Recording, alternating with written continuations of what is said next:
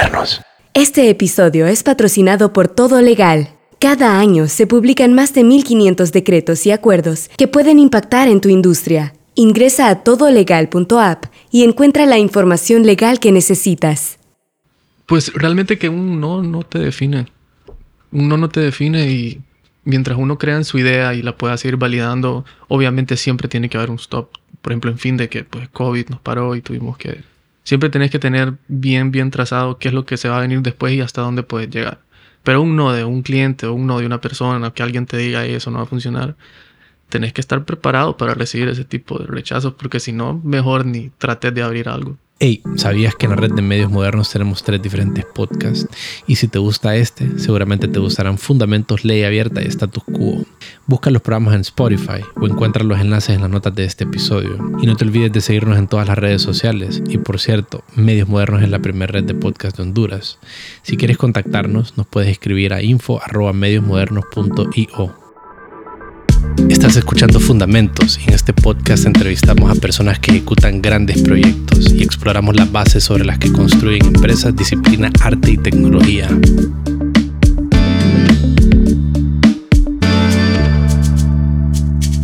Hola, bienvenidos a otro episodio de Fundamentos y hoy vamos a tener un, un episodio bastante interesante. Hoy me acompaña Amado Rodríguez.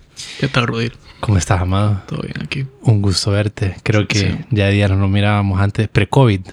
Claro, claro, ya su tiempo, bueno, muchas cosas que ni me había dado cuenta de vos que ahorita me estás poniendo al día. Sí, sí, sí. Ha ca- cambiado la vida de todos el COVID, sin duda. 100%. Y un poquito sobre, sobre Amado, con quien vamos a hablar hoy. Eh, Amado ha estado en varias cosas, distintas cosas, cosas bien interesantes y cosas con las que yo he encontrado mucha similitud. Entonces creo que eso va a hacer la conversación interesante. Ujú. Ha formado parte de red de mercadeo, una red de mercadeo. Desarrollo, has participado en el desarrollo de eventos sociales y de música electrónica. Amado trabajó en Johnny Rockets. También ha estado involucrado con proyectos como Finde y mm, también eh, realiza project management de forma freelance. Y actualmente está involucrado con Patología Médica, que es un negocio familiar. Eh, con distintos negocios de cafeterías, con una aplicación que se llama Docto, de la cual vamos a hablar, y en algunos otros proyectos digitales que vamos a ver si, si conversamos de ellos o de qué manera conversamos. Amado, y contame, ¿qué, qué estudiaste vos en la universidad? Yo soy ingeniero industrial y sistemas. Eh, ¿Estudiaste Pues- sistemas? sí, es- ese es el nombre de la carrera, honestamente. Eh, y pues yo empecé en el 2008, Unitec, me gradué en 2011. Luego me fui de un solo a mi master's a Barcelona, un año. Y lo saqué en logística integral, se llama el máster. Y pues realmente que fue una buena experiencia. Me fui bien joven, eso sí, me fui bien joven. Muchas cosas ahí muy interesantes, pero eh, una gran experiencia. Bueno, con Hacha me fui César de Chavala, no sé Ah, si lo sí, sí, sí, conocían. claro, claro, claro. Estu- estudiaron juntos en Barcelona. Sí, él fue mi roommate, de hecho. Ah, mira. Sí, qué- sí, sí, bueno, bueno, de hecho.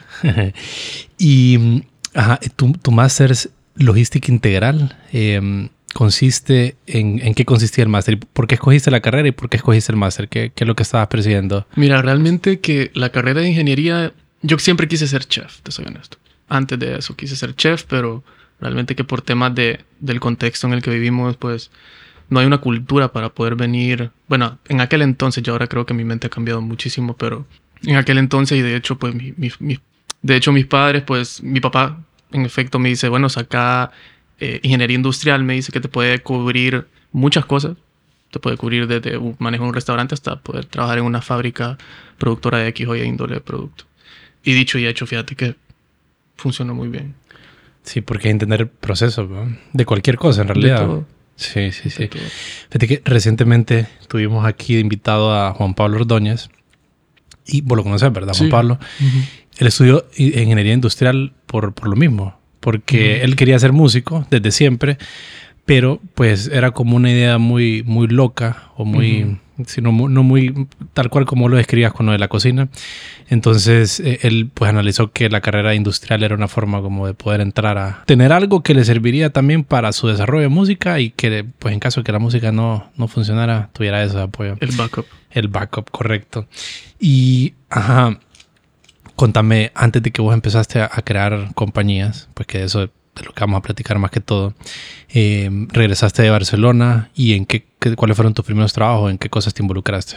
Mira, honestamente recuerdo que estuve aplicando muchísimos trabajos. Eh, pero tal vez decían que era un perfil como que es más preparado de lo que buscaban. Sí. Bueno, no tenía experiencia en ese entonces, pero por ver títulos, la gente aquí siempre antes se basaba mucho en títulos. Yo creo que eso en los últimos años ha cambiado muchísimo. Has leído bastante en cómo está ahora el contexto laboral per se.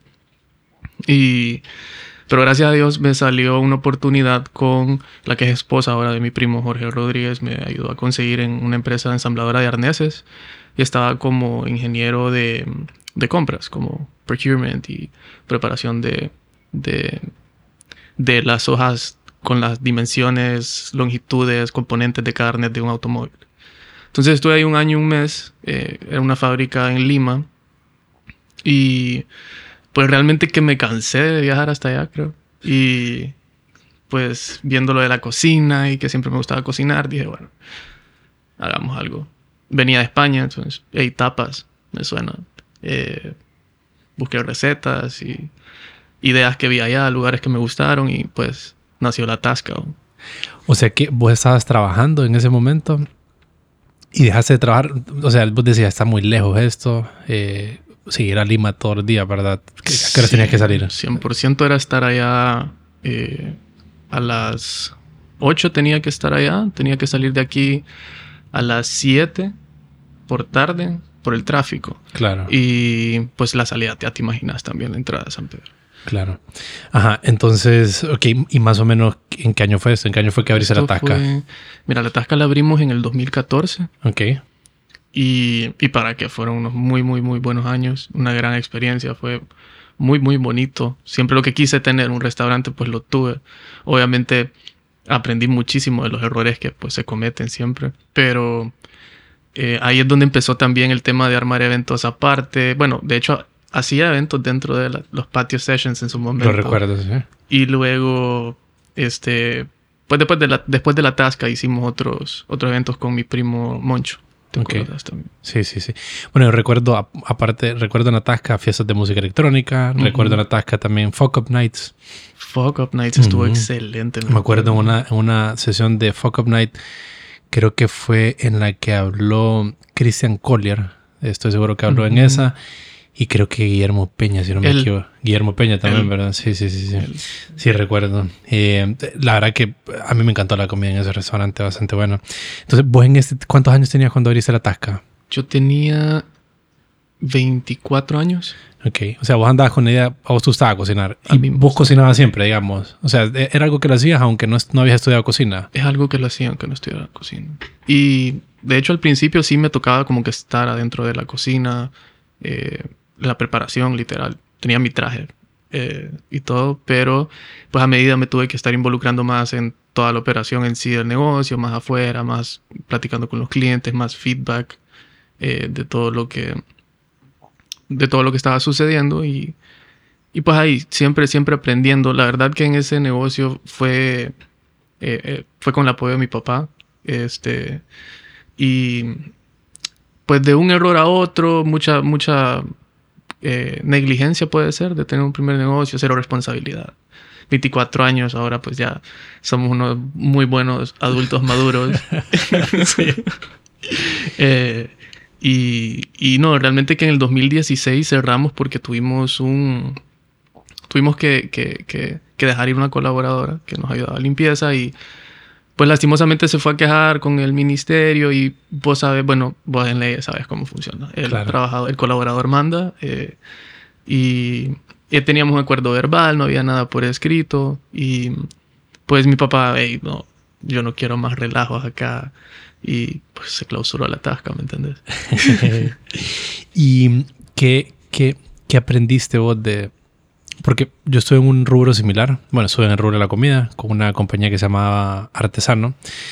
Y mm, es cansado. O sea, la comida es bien cansada porque es un producto del cual la gente espera mucho mm, esperan un estándar bien alto y es algo bien delicado. La comida es algo bien delicado que es bien subjetivo, ¿verdad? Cómo alguien interpreta la calidad. Entonces creo que esa parte es compleja. Manejar la manipulación de alimentos es bien complicada.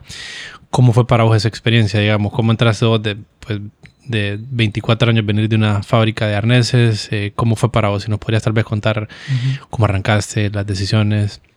Mira, honestamente fue mucha investigación propia, mucha educación, realmente que ver videos, leer cómo lo hacen otros, eh, seguir a personas exitosas dentro del rubro. Eh, y y pues la parte de procesos realmente, como te mencionaba, eh, pues es, es mi área, pues como ingeniero, pues procesos, procedimientos, estándares, control de calidad, etcétera, pues donde ya se puede pues aplicar todo lo que yo traía. Entonces, nada más que todo eso, en vez de ver cables, componentes plásticos, etcétera, era, ok, el pollo, la sal, el tal, tal, tal. Em, procesos, siempre procesos. Em, ¿En qué consistía la tasca? Como para los que no fueron a la tasca, ¿cómo le describirías vos la tasca? ¿De qué trataba? Mira, tasca realmente, si le das Google, es un lugar donde puedes ir a comer y tomarte un par de tragos. En sí es como una taberna, se puede decir, en lo que es la zona de Portugal y España. Este, y, prácticamente eso es lo que yo quería cumplir. Este, al principio era, mi concepto solo quería que fuese de noche, solo tener pues mis platillos de tapas, eh, los cócteles que pues probé en, mi año que estuve en, España, pues los típicos que la sangría, que el calimocho, que el tinto de verano. Y bueno, de hecho ningún comercio en San Pedro Sula te vendía sangría de entrada hasta que yo empecé a vender las, las jarras de sangría en todos lados y ya empezó a sonar aquí, empezó a sonar allá, eh, como todo en cualquier mercado. Entonces, realmente que lo que me guió fue mi experiencia de Rodil. Realmente que lo que, lo que, lo que me, me hizo buscar la tasca fue tratar de compartirle a la gente parte de lo que yo pude vivir allá. Y, y, realmente que no te miento, hasta hoy hay gente que me manda como que inbox a la tasca, como que dónde están ubicados. La voy a volver a abrir. No sé cuándo, pero va a suceder. Siempre lo tenés presente, porque me lo has mencionado en varias ocasiones. Sí, sí, sí. Y como ese concepto que vos decís con el que arrancaron, de, de, tapas y nada más en la noche y cócteles, ¿cómo pudieron sostener ese concepto? O, evolucionó? ¿Lo tuviste que cambiar? Tuvo que evolucionar. Este, tuvo que evolucionar. Tuve que decir, ok, vamos a aprovechar el tiempo al máximo por la renta que estamos pagando. Entonces, ahí es donde empezaron a salir eh, las horas de almuerzo, eh, platillos económicos que aquí, lunch deals, lunch menus, que es como que típico acá. O sea, tratando de tropicalizar un poco el concepto del negocio para poder generar esos ingresos extra que puedan cubrir eh, más parte de los costos operativos, ¿me entiendes? Sí. ¿Y qué, cuáles fueron tus lecciones, Amado, de, de algo, de, de, ese restaurante, de ese negocio en particular? Medir todo. Medir todo. Em, el manejo de... El recurso humano es esencial. Si no tienes actitud de líder, si no tienes la idea de trabajo en equipo también, muy, muy difícilmente este, podría llegar a, a emprender o a crear un proyecto eh, en sí, porque no se puede decir yo lo hice, sino que, eh, como te menciono, siempre hubieron personas involucradas en el proceso y, y todo es una escuela realmente, como te menciono, todo, todo, es una escuela. Sí, sí, sin duda. Que creo que cuando la creación de empresa, ¿verdad? Es, es un proceso en el que tenés que estar extrayendo la máxima cantidad de lecciones que puedas durante, durante, cada, durante cada momento en el que estás en la compañía y aplicarla, ¿verdad? porque si, si no las aplicas, eh, pues te toca cerrar la compañía de alguna manera. Si, si, no, si no aprendes, sin duda que eso es lo que sucede, si no implementas las lecciones. ¿Y cuántas, cuántas personas hubieron en ataque en algún momento? ¿Cómo te usaba trabajar en equipo? ¿O era solamente vos? ¿O cómo más o menos funcionaba la dinámica del, equipo en la tasca? Em, pues siempre empezó conmigo. Después este, estuvo ayudándome una, eh, un chef que estudió también en España, Carlos Agustinus su momento y, él me trajo muchas ideas también porque él estuvo allá. Eh, Luis Caguas también me estuvo ayudando bastante en cuanto a conceptos. Eh, mi primo Moncho, para qué en los eventos. Eh, puso una noche flamenco, hizo una vez literal y la gente bailando en medio de, de vos comiendo y tomando. O sea, cuestiones ya, ya muy, muy, muy creativas. que todo añadía valor a mi idea entonces en conjunto creo que lo que hizo un poco diferente y lo que marcó también lo que fue esa, esa experiencia, ¿me entiendes? Ajá. ¿Y en qué momento decidiste hacer una transición hacia, o, o en qué momento eh, empezaste a hacer eventos en la Tasca, eh, como lo- las fiestas de música electrónica o eso? ¿Cómo, qué, qué surgió ahí? Mira, fue la primera fiesta fue un 25 de diciembre, que Nahum Ortiz estábamos, creo que llegó a la Tasca un evento de otro tipo de música, porque eran, eh, estaban las sesiones de acústica, donde empezó Rodolfo Hueso, donde empezó a cantar en vivo Rodolfo Hueso, fue en la Tasca. Eh, y, y así, muchas, muchas, no sí, muchas personas así realmente que empezaron ahí y, y, que han... O sea, y esto de los eventos, de los acústicos, era desde el inicio. Sí, O sea, ese era el concepto inicial, digamos. Sí, sí, sí. Después surgieron muchas ideas y obviamente siempre he sido obviamente fan de, de- lo que es eh, la cultura musical de, de música alternativa electrónica y, y en general dije, bueno, ¿por qué no tratemos?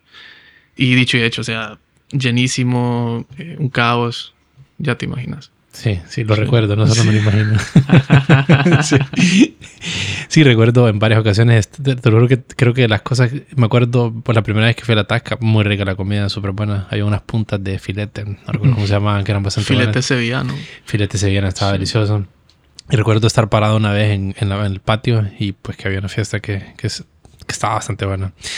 Ajá, Amado. Y vos has estado en, en rubros distintos, tecnología, eh, alimentos y, y como project manager, en, digamos, en el, en el- de forma eh, personal.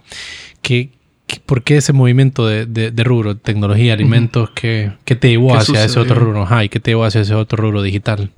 Mira, cuando terminó la tasca, eh, yo me quedé haciendo eventos con Moncho, este, viendo de dónde podía, obviamente, generar ingresos. Siempre pensando en que mi tiempo es lo más valioso para mí, no darle mi tiempo a alguien más.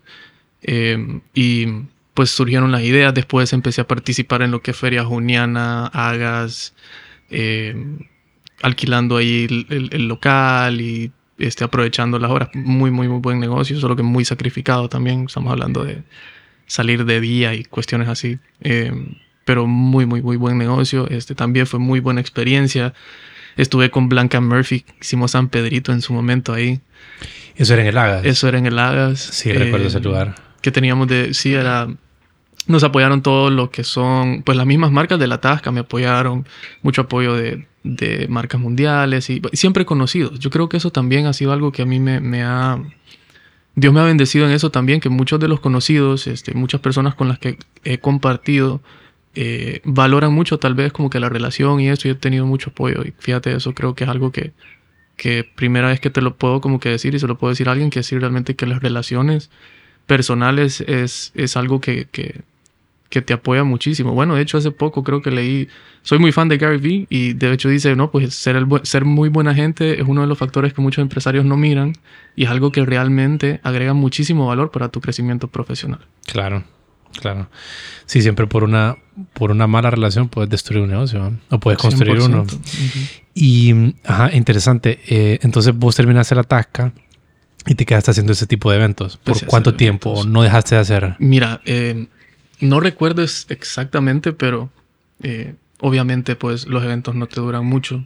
Tienes que estar esperando épocas donde eh, puedes aprovechar una masa de gente y puedes irles a ofrecer algo, comida, bebida. O ¿Qué- ¿Cuáles son Algo. en San Pedro, digamos, las, esas la épocas? feria, la feria de acá, de la feria juniana, de Lagas.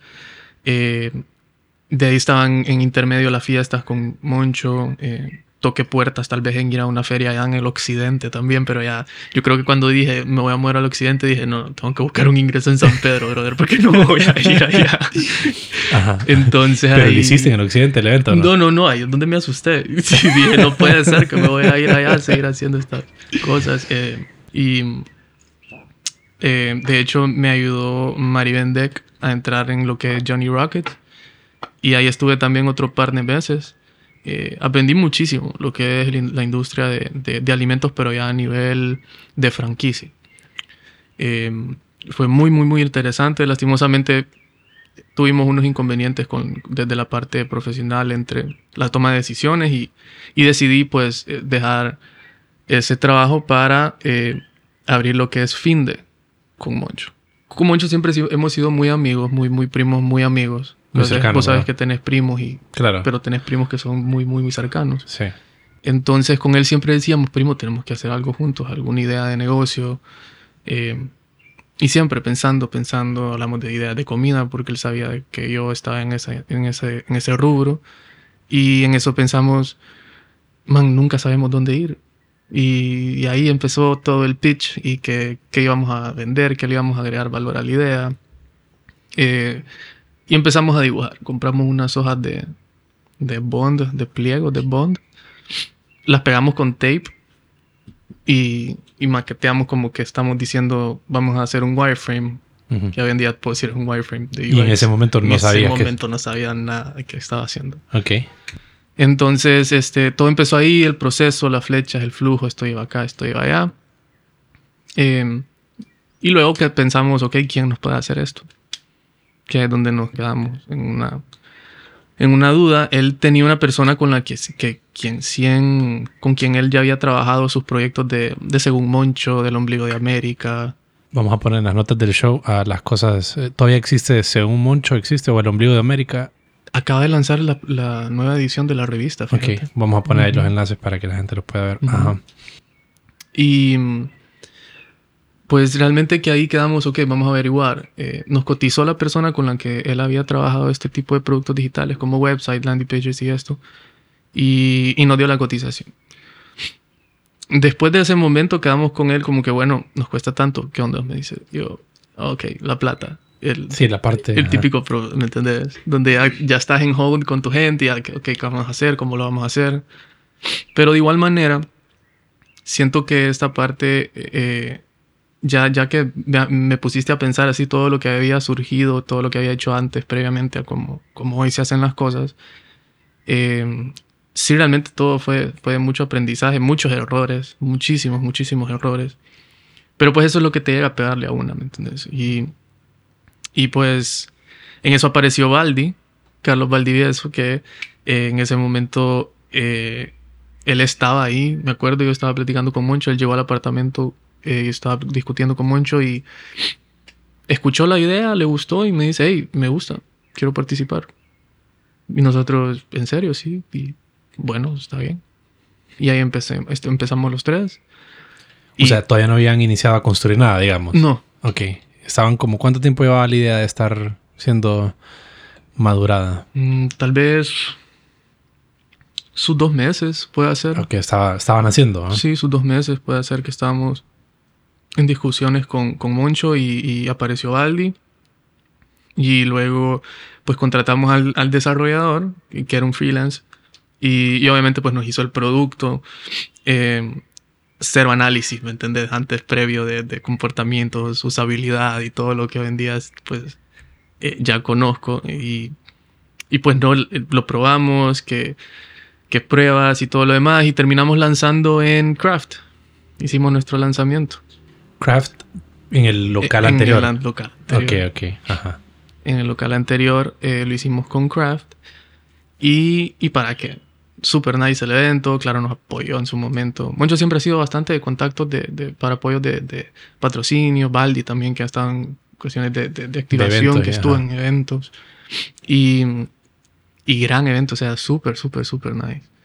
Entonces, eh, en su momento, nosotros que, necesitábamos un vendedor y el vendedor tenía que andar visitando, o sea, no, no pensamos o no, tal vez pues nuestro conocimiento no es como que nos hizo decir, hey, lo que necesitamos es tener un producto, un SaaS, un Software as a Service, dejar todo ya automatizado, definir el, el, el Customer Journey de cada persona que nos vaya a buscar. Entonces todo era muy manual y también eso fue mucho en parte por las limitaciones de, de uno, capital y dos, conocimiento. ¿Verdad? Si no es que al revés, primero conocimiento y después capital. Sí. ¿Y vos has sentido, Amado, que, que es algo que a mí me, ha pasado? Que el conocimiento, digamos, ¿verdad? Porque pues, hay conocimiento, uno de cómo se hacen las cosas, como en este caso particular en los productos digitales, de los wireframes, saber que, están los prototipos y como entender más la lógica, ahora que un SaaS y cuando uno ya entiende cómo, cómo, cómo, se comportan los productos digitales, entonces está ese conocimiento del cómo, pero también está el otro, el otro conocimiento, la otra ignorancia que es acerca de, del rubro particular en el que estás participando. Entonces yo me he dado cuenta porque, por ejemplo, en, este, en esta compañía en la que estoy ahora, todo legal, eh, yo ya tenía un conocimiento de productos digitales, pero no conocía en realidad las dimensiones del producto como tal, o sea, de las implicaciones del mundo legal para convertirlo en tecnología.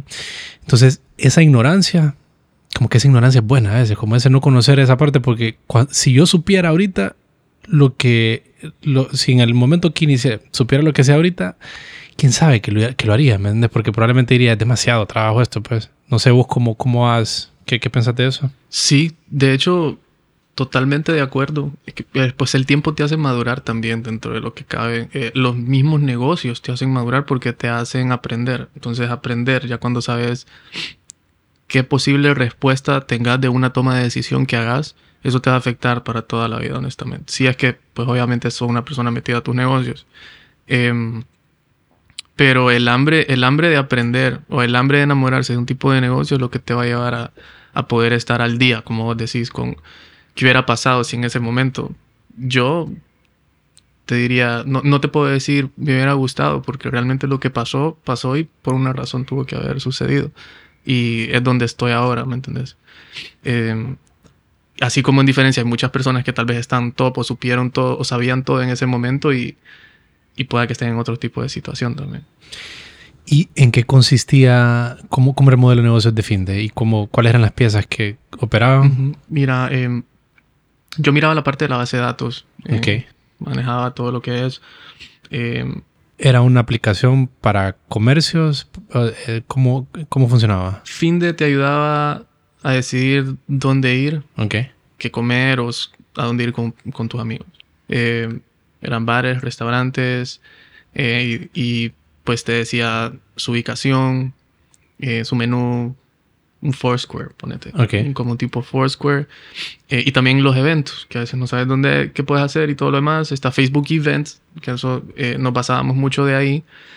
Pero sentía que eso no era muy digerible para lo que es el contexto. O sea, nadie decía, Ay, voy a ver en Facebook qué hay. Entonces, ahí es donde vimos, ahí, bueno, ahí es donde tal vez nosotros podemos entrar. Especializarnos en algo en específico, no algo tan grande como otras compañías pues, lo estaban haciendo en su momento.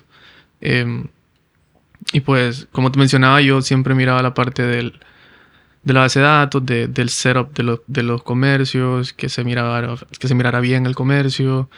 Eh, este, innovar con nuevas características, analizar las, necesidades de los clientes. Fíjate que eso realmente que Finde para mí fue mi escuela principal de lo que me ha hecho donde estoy ahora en cuanto a productos digitales. Eh, fue lo que me hizo eh, interesarme por, por aprender lo que es el rubro, eh, cómo está hoy, digamos, nuestro contexto en Honduras y qué es lo que están haciendo en otros lados que pronto viene para acá también.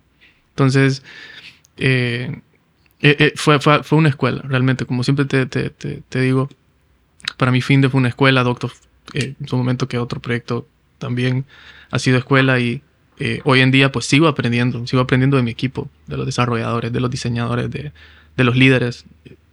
Eso, eso, eso es lo que te hace crecer. ¿Y por qué vos decidiste estar en lo que estabas en, en Finde? O sea, vos estabas más como en la parte que sería Product Development tal vez. Sí. Miraba las características y estabas como más en el sistema. Pero otra pieza clave ahí era como el desarrollo de los comercios, ¿verdad? Eh, no sé cómo se le llama. Comercial. Sí, la parte comercial, como estar eh, agregando comercio. Ustedes tienen que estar agregando comercios todo el tiempo, ¿verdad? ¿Por qué te fuiste, qué, te hizo estar en esa parte abajo? ¿Qué, ¿Qué decidiste? Pues realmente que no no era de mi interés ser como protagonista dentro de, de la empresa como tal. Eh, pues vos me has conocido mucho tiempo y, realmente que no soy como que fotos y que aquí, ¿entendés? No te gusta el show. No me gusta el show. Valdia de la farándula, como dice otro amigo. y este, pues no, yo era el que estaba behind the desk, como dicen, y, y les daba apoyo siempre, pues eh, Valdi y Moncho estaban siempre allá afuera eh, visitando, tocando las puertas, haciendo... Eh, eh, creando contenido para los comercios que estaban afiliados a nosotros. Tuvimos afiliaciones, afiliaciones muchas, muchas afiliaciones que, que, nos hicieron ir armando ese producto que eh, lastimosamente lo tuvimos que clausurar por COVID, porque en ese momento, eh, ya yéndonos a lo que fue el final de, de, de fin de per se, es el manejo de tickets y cupones electrónicos. Nosotros queríamos entrar a ese, a ese rubro que, que, hoy en día pues ves que hay muchas empresas ahora que hacen, hacen eso Y nosotros lo que hicimos es que cada comercio que estaba afiliado podía lanzar sus promociones en nuestra app. El usuario podía obtener uno de estos tickets, guardarlo en su wallet e irlo a reclamar al comercio.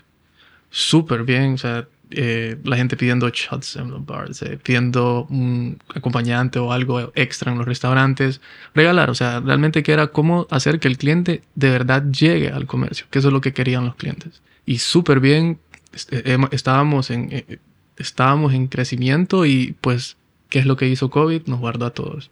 Sí. Sí, y el negocio, ¿verdad? Era, era un negocio de, de la vida nocturna. de, sacar a la gente.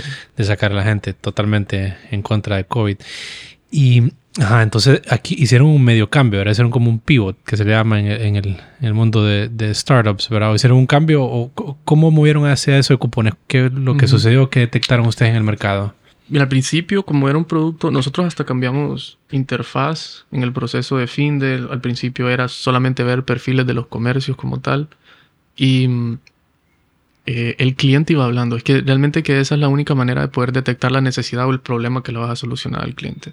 Como decís, pivoteando el negocio, pero todo en base a las necesidades o características eh, que te va diciendo el mismo cliente. Obviamente que estas se tienen que filtrar, analizar con cuál te vas primero, eh, para evaluar realmente cuál iba a ser. Y de hecho, para llegar a este cambio de los tickets, cambiamos del desarrollador con el que empezamos ya a una empresa de desarrollo, con, ingenieros detrás, lo cual aceleró bastante el proceso. Creamos una interfaz mucho más eh, actualizada a lo que puedes ver en otras industrias. Em, de hecho, la diseñadora, contratamos diseñadores de Argentina. Em, yo trabajo con muchos freelancers en Argentina y en, estuve trabajando por medio de Upwork, pero luego pues todo empezó a funcionar y les dije, hey, ¿por qué no trabajamos fuera de Upwork? Te ahorras las comisiones, te mando PayPal y, y pues funcionó muy bien. Ahorita han tenido una fase de que quieren descansar un poco, pues, pero ya estamos teniendo eh, recurso humano nacional y eso pues poco a poco ha ido aumentando. Sí, sí, sin duda. Y que vamos a hablar de eso también, de, de vos trabajando como freelancer. Eh, pero me gustaría saber, vos decís como, ¿qué, qué tipos de métodos aplicaban ustedes para escuchar al cliente? En fin, de cómo, cómo se daban, qué, qué, qué cosas hacían para entender y como para decidir este cambio que hicieron. Mucho fue de las visitas eh, de venta. Mucho fue de realmente ir a sentarse con el cliente. Con los comercios. Y, y, escuchar qué es lo que quiere el dueño del negocio, qué es lo que necesita, qué día es el que realmente que detectar, o sea, ya decir, los bares necesitan mover los días lunes, martes, miércoles. Los restaurantes, este restaurante necesita mover sus, su venta de almuerzos al mediodía, podemos decir. Eh, y poco a poco así fuimos llegando a ese punto que, ok, bueno, creemos promociones, démosle un dashboard a cada dueño de comercio para que cree sus promociones, limite las veces que pueda obtener un ticket, eh, e incluso poder hasta agregarle un valor a ese ticket y poder pagarlo. Eh, no llegamos hasta el pago, nos quedamos en solamente guardar el ticket o agarrar tanta X de cantidad de promociones y, y funcionó. O sea, te puedo decir que esa, esa fue, una, fue la característica con la que cerramos Finday, que de verdad vimos un impacto en menos de dos meses. Qué interesante. ¿Como cuántos, cuántos tickets dirías que se canjearon o algo de números que nos podrías eh, compartir para, eh, no, pues los restaurantes o los bares en la noche cuando hacían, te, mentiría, pero eh, regalaban, como te decía, o, un platillo, o un acompañante, o, un trago. Entonces, ¿qué es lo que hacían? Eh, en su dashboard ponían promoción. Y ponían cuántos querían regalar. Ponían solo quiero regalar 100, digamos. Vamos a regalar 100.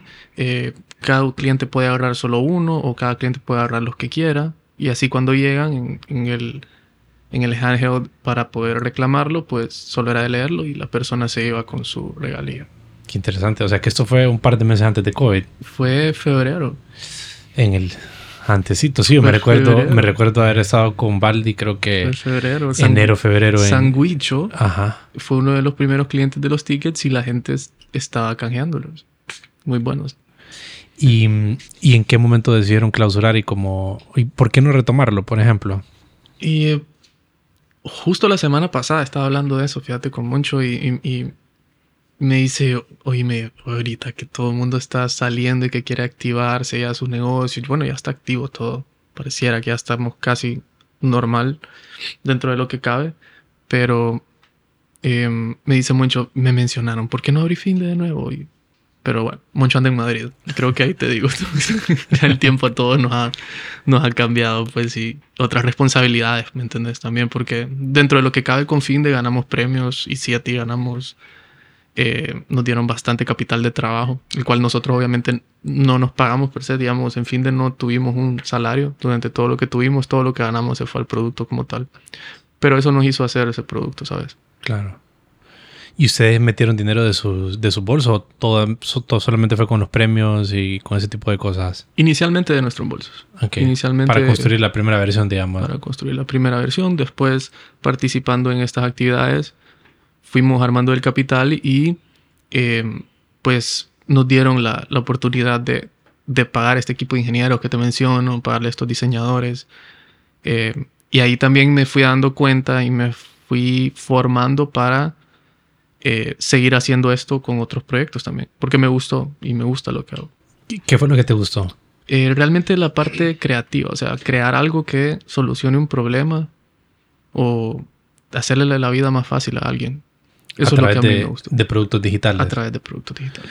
Y como, o sea que vos antes nunca habías experimentado el rol que desarrollaste en fin, ¿verdad? Como este de, del desarrollar el producto, ver las características, lo fuiste desarrollando ahí. ¿Y mm, cómo decidiste como, hey, esto lo, lo, puedo hacer para otras cosas? O sea, ¿qué, qué te, te, atrajo? ¿Qué, ¿Qué, viste ahí? ¿Qué identificaste para lo que vos eras bueno o qué notaste? Em, fíjate que siento que dentro de lo que cabe con, con bueno, antes de decir ahí puedo hacer algo más, este, eh, existió Docto, bueno, existe Docto, em, lo cual esto vino de una necesidad que detectó mi papá, mi papá es médico. Entonces, él siempre se ha enfocado en ver cómo le podemos ayudar a las personas, cómo podemos hacer que la gente, que a cualquier persona pueda tener acceso a salud. Y pues ahí empezó con la idea él y vos que estás en esos, esas cosas de apps, dicen él, así, dicen, así, dicen todos los videos. Todo es apps. Todo es apps. Entonces ahí me puse a pensar, hice obviamente a crear una, una idea, obviamente basado en referencias que pude hacer eh, del contexto en Sudamérica, el contexto en, Norteamérica, algunas cosas en, en Costa Rica, es un país muy, muy, muy desarrollado también. Y em, pues nació Docto con la idea de conectar a pacientes y doctores a través de citas presenciales. Em, y pues esa fue también en parte de lo que aprendí en fin de lo vine a aplicar a Docto. Obviamente aquí puse también a prueba lo que es mi parte de ventas comercial que, que sufrí cuando estuve en la red de mercadeo, que estaba en, la tasca y después un amigo me invitó a esto, que la red de mercadeo y que invitabas a este y te ganabas esto y imagino que vos escuchaste eso, pero eso fíjate que mucha gente lo ve como que de menos, pero te soy honesto que si no hubiera estado ese tiempo en esa eso de visitar y vender y hablar, no hubiera desarrollado unas habilidades, así como que las, las habilidades personales de venir y sentarme y, ok, te voy a ofrecer algo, platiquemos. Eh, ese miedo, o sea, porque a veces la gente dice, ¿cómo le voy a ir a hablar yo a esa persona? O sea, darse ese lugar. Entonces fíjate que eso me lo puso a prueba doctor porque pues yo era la persona, obviamente ir a hablarle a los doctores, presentar, doctores, pitch, pitch, pitch, eh, presentarlo en competencias, grabarte y enviarlo a Chile o competencias fuera del país.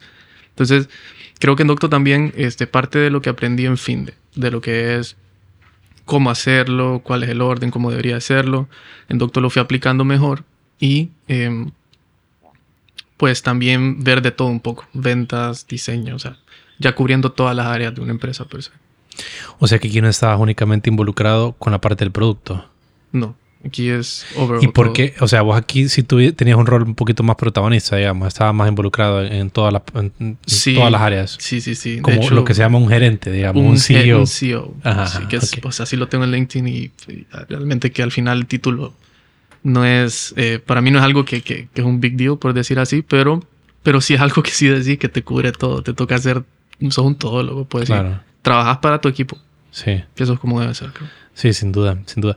Y vender, lo que vos comentabas, yo creo que es que vender, vender es difícil, pero es indispensable. O sea, para, para cualquier, cualquier persona de negocios, saber vender es la habilidad que te sirve para casi cualquier cosa en la que estés. A mí me ha costado también. Eh, yo prefiero no vender, digamos, si me toca, prefiero no vender, Pero, por ejemplo, en Todo Leal particularmente, nosotros iniciamos eh, totalmente B2C, ¿verdad? Siempre somos B2C, somos bien una empresa bien comercial, bien que nuestra estrategia de inicio era que la venta se perfeccionara a través de puro mercadeo digital. Entonces, pues era como lo que se llama un self-service model, ¿verdad? Que la gente viera nuestra, conociera de, nuestra, de nuestro producto eh, a través de campañas, entonces en el, en el embudo, eh, que la gente conociera el producto, el awareness y, y crear todas las herramientas. Entonces nosotros nos especializamos en crear todas las herramientas para que la persona pudiera adquirir el producto sin siquiera tener que hablar con nadie, así estilo Netflix.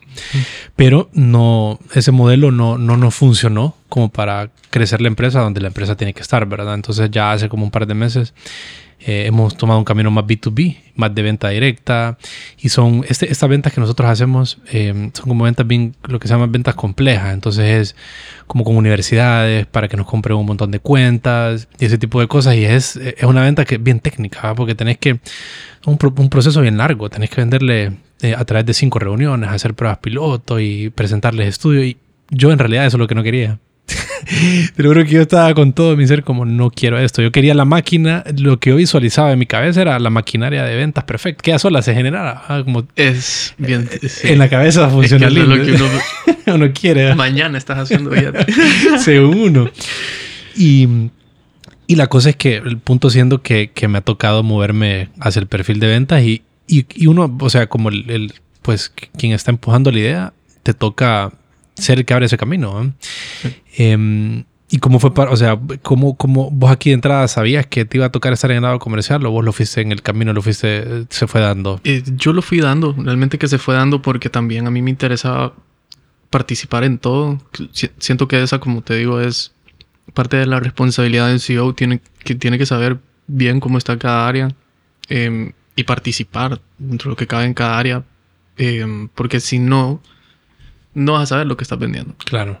No vas a saber lo que estás vendiendo y cualquiera te va a venir a poder decir cualquier cosa y cómo puedes validar que lo que te están diciendo es cierto. Entonces, no sé si eso tal vez es mi personalidad, de que tal vez quiero estar sabiendo estar en todo, pero para mí siento que es muy importante, siendo un CEO o siendo el dueño de un proyecto o cualquier tema, tu proyecto todo legal, eh, toca toca, definitivamente toca y, y solo así, solo así realmente eh, poniéndote en los pies de tu cliente, o sea, siendo, digiriendo el producto como tal, te das cuenta dónde la puedes pegar. Sí. Y Amado, ¿cómo decidís vos eh, cuando estás en una, una, compañía que inicia o por lo que se llama startup? Hay muchas cosas en las que no puede estar trabajando, ¿verdad? Y, y más cuando uno crea productos digitales que que los productos digitales se prestan mucho para la imaginación. Entonces uno puede imaginarse una característica y la maqueteas y la construyes a un producto. Entonces es infinito lo que puedes hacer. Versus en el mundo físico donde tenés limitantes. O sea, si estás construyendo algo, pues las limitantes son el espacio físico y muchas otras cosas más. Entonces, ¿cómo, cómo haces vos para, con tu equipo, decidir qué es lo más importante en lo que todos deben de estar trabajando? ¿Qué herramientas utilizas para, para decidir en qué debe estar trabajando el equipo de trabajo? Mira, Em, honestamente, de ahí todo el feedback del cliente. Eh, tenés que reconocer quiénes son tus buyer personas, creo que de ahí parte todo, porque tenés que saber quién es el que va a estar interesado, quién posiblemente va a estar interesado en tu producto.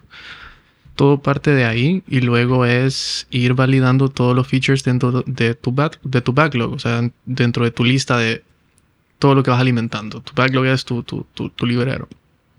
Eh, luego con tu equipo pues validas, analizas, eh, puedes hacer grupos foco, puedes crear, eh, obviamente creas tus wireframes o tu, tu, prototipo en herramientas como Figma, Protopie. Y dentro de una reunión de grupo foco, se los pones a trabajar, que lo prueben y lo guías. Y ahí te das cuenta si tu producto, y ahí validas las necesidades de tu producto si algo que decían que necesitaba es algo que de verdad estás viendo comportamiento en esa prueba o si es realmente innecesario. Porque el tiempo, el tiempo es lo que vale. Y, en, muchas veces el error que, que, se comete en los proyectos es, es que sin esta característica no puedo salir. O sin eso no puedo salir. Y se ocurre otra idea y se alarga el MVP dos años, un año. O sea, no sé, dependiendo del, de la longitud de tu proyecto Pero lo importante de esto es que vos tengas tus fases muy, muy, muy bien definidas para que no vayas a dilatar tanto tu proyecto y puedas seguir validando. Porque entre más tiempo de, agregues características y agregues características, más tiempo te vas a tardar en validar cada característica y el filtrado de ese producto. ¿Y en cuánto tiempo duró la construcción del MVP en Docto? Empezamos a diseñarlo a principios del 2019, lanzamos en julio de 2020. Como un año y medio por ahí. Sí. ¿Y en fin de? En fin de, pues como fue realmente el aprendizaje, estuvimos hablando de la idea y todo con, con mi primo Moncho como dos meses, pero después surgió, ponerle que un año, un año entre actualizaciones de UI y todo, pero fue muy, muy desordenado. Eh, más sin embargo, como te decía, el, el, en, en, el 2000, antes de COVID, el mes antes de COVID, este, no sabes el pesar que me dio. Eh, el COVID, después de lo que estábamos viendo, el, el crecimiento que estábamos viendo en, Firebase, en la base de datos, el crecimiento de usuarios, en el uso de los tickets, o sea, la necesidad de que te, escriban, hey, ya se acabaron los tickets, eh, no van a haber más. Y pues ahí ya no es de nosotros el comercio que limita, limitaba en ese momento. ¿Y qué, qué has identificado, Amado, como... Pues al final crear, crear negocios, para crear compañías es una, es una actividad, así como jugar fútbol. Eh, una, y son ciertas habilidades que uno puede ir desarrollando. ¿Qué cosas has identificado como que son como patrones, cosas que se repiten, de, como retos que, que, se repitan constantemente en los diferentes, en tu experiencia, en las diferentes compañías que has creado? Siempre es el método de pago dentro de lo que cabe, fíjate. Eh, a veces siempre es el método de pago y obviamente cuando tu modelo de negocio, dependiendo de tu modelo de negocio, pero no podemos decir que la gente no usa su tarjeta de crédito de débito para transacciones electrónicas. Es mentira. Ya se usa. Ya se usa. Ya, ya podemos decir que sí tenemos un... Que se superó ese reto, tal vez. El miedo. El miedo ya se superó. Y, y, pues COVID. COVID vino a acelerar todo, pues, y las personas hasta las verduras pedían en COVID. Entonces, eso ya hizo un cambio. Más sin embargo, hay un paso que tiene que dar una compañía o un startup para generar esa confianza con los clientes. Me decía un amigo hace poco que está en la industria también, me dice, mira, la gente, que vos lances un producto digital y solo lo estés promocionando en, en, redes sociales. En redes sociales y todo lo demás, no van a confiar en vos. Si no pueden tocar o no ven algo en la calle o no ven que... Presencia física. Presencia física, no va a haber una confianza. Y ellos lo vieron en un producto que ellos lanzaron.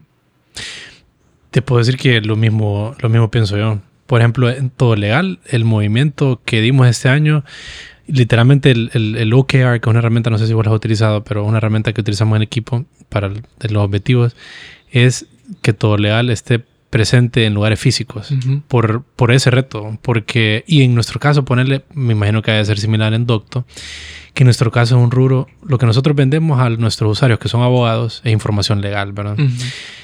Y para que el abogado confíe en nuestra información es difícil, porque la información que el abogado utiliza nuestra es la información con la que él realiza su profesión. O sea, si él obtiene una mentira de nosotros, él va a ir ahí a un juzgado a decir una mentira. Entonces, como para que él diga, en realidad, o sea, para que él sienta como que nuestro producto le transmite confianza, es difícil.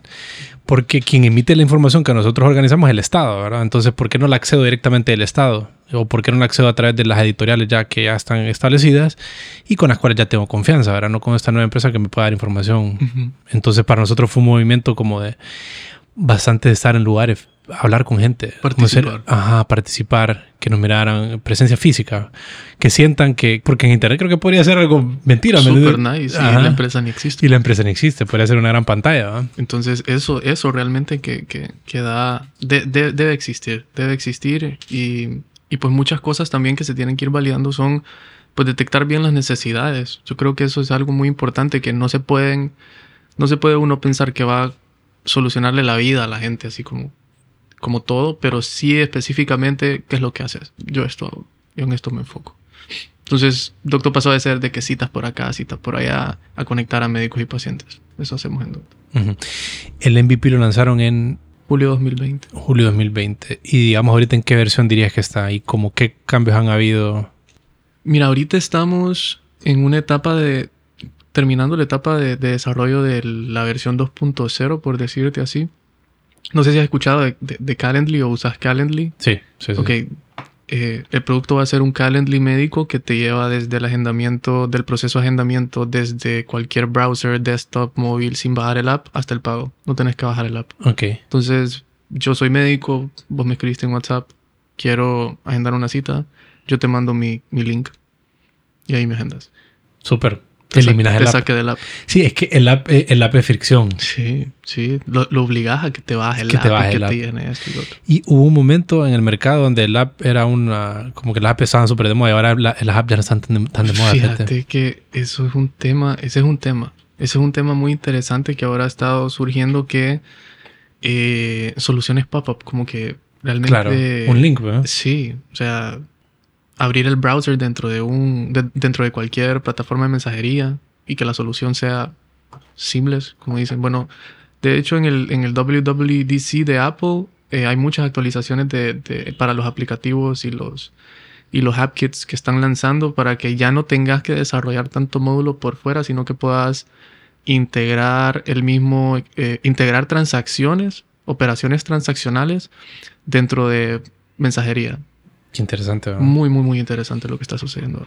Sí. Y tal vez en el caso de Doctor, por ejemplo, al, tal vez al doctor le gustaría tener una app, ¿verdad? Podría ser, pero al, al paciente tal vez no. Puede hacer. El, el doctor nos la ha pedido, pero es que nosotros, yo siempre he sentido O sea que ahorita ya no va a tener app. Digamos. siempre va a estar. Ajá, La app va a existir. ajá. Pero el tema es que siempre hemos estado enfocados o estuvimos enfocados en que, qué quiere el doctor, qué quiere el doctor, pero realmente que el que necesitamos tener ahí es al paciente, porque si tenemos pacientes, pues cualquier doctor va a querer nuestro link.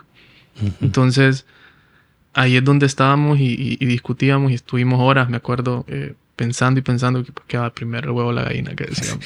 Es que te voy a decir, y el, en fin era un reto bien similar, Es- porque ustedes estaban en un marketplace. es un rollo, sí. Entonces son dos partes las que necesitan. ¿Quién va primero? ah? Ajá, ¿y cómo, y cómo decidieron? ¿Qué, ¿Cuál es el análisis que hay ahí? Pues mira, con Doctor realmente lo que sí está definido es que la empresa eh, como tal, solo teniendo el link y comisionando a través de las transacciones eh, por cada link, no puede ser sostenible. Entonces nuestro objetivo este año es prestar servicios médicos directos a Doctor. Tener un Doctor Lab a domicilio.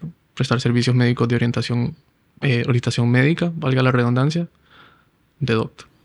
No o sea, directamente... ustedes, ustedes proveen el- la mano de obra, digamos. eso es lo que el servicio. queremos hacer. Qué interesante. Eso lo queremos hacer y eh, avalado obviamente con el grupo de la empresa, con la empresa de la familia, Patología Médica, que está, eh, tiene una empresa de 28 años. Entonces, eh, queremos ponerle el aval siempre de intermedio y pues ya no comisionar, sino vender el servicio como tal. Ajá, entonces, eh, digamos que estaban en la primera versión donde lo que ustedes estaban dando era el app que la gente pudiera, y el modelo de negocios ahí era cobrarle una mensualidad al doctor, ¿será? Era Como una una, mensualidad. ¿verdad? Un Al inicio era una mensualidad, pero todos los doctores renuentes de que no querían pagar 25 dólares. O sea, Qué increíble. o sea, no, no, no sabes todas las cosas que yo pasé eh, con estos doctores. Todos es un rubro muy, muy, muy especial. Entonces, lo que nos ha hecho pivotear el modelo de negocio realmente son ellos y, y el aprendizaje que hemos estado teniendo. Entonces, ahorita, eh, como, te, como te he venido diciendo, lo que nos ha hecho cambiar y lo que nos ha hecho pivotear son, son los clientes. Y de hecho ahorita hasta el punto de que dejar de enfocarnos tanto en ellos, sino de cómo, cómo hacer que, los, que el mismo paciente te diga, ay doctor, ¿por qué no maneja el link y solo me lo mando yo? Porque eso es lo que quiere la gente, conveniencia. Hoy en día eso es lo que necesita la gente. Entonces, y lo de los prestar los servicios médicos, pues el problema médico en Honduras es grave. Ahí nadie se pierde. Entonces, eh, por ahí, por ese lado, realmente es... Ese negocio se llama medicina corporativa, que es lo que hacen empresas aquí. Eh, Como por salud. como por salud. Medired y todos los demás. Entonces, eso es ese, ese es ese tipo de negocio que, pues, a mi parecer, eh, han- están en proceso de, de dar ese paso de digitalización que no se ha dado. Y ya con lo que hemos conocido nosotros del mercado y, y con todo el conocimiento, el aval que vamos a hacer con la alianza con el laboratorio y, y otras personas por, por ahí, el, el objetivo y la meta es prestar servicios médicos directos. Sí. Ese es. Y, y las comisiones que vengan en segundo lugar. O sea, vender directamente el servicio, ¿verdad? Y hoy me, o sea que como estábamos hablando anteriormente, a vos se toca ir a, los, a, donde los doctores a venderle, Sí. ¿no? Ajá, y qué tal la experiencia de que te digan que no y como cuántas veces te dijeron que no, cómo te preparabas para eso y que, cómo es la experiencia de vender ese producto. Pues uno se termina memorizando el pitch. De pe a pa.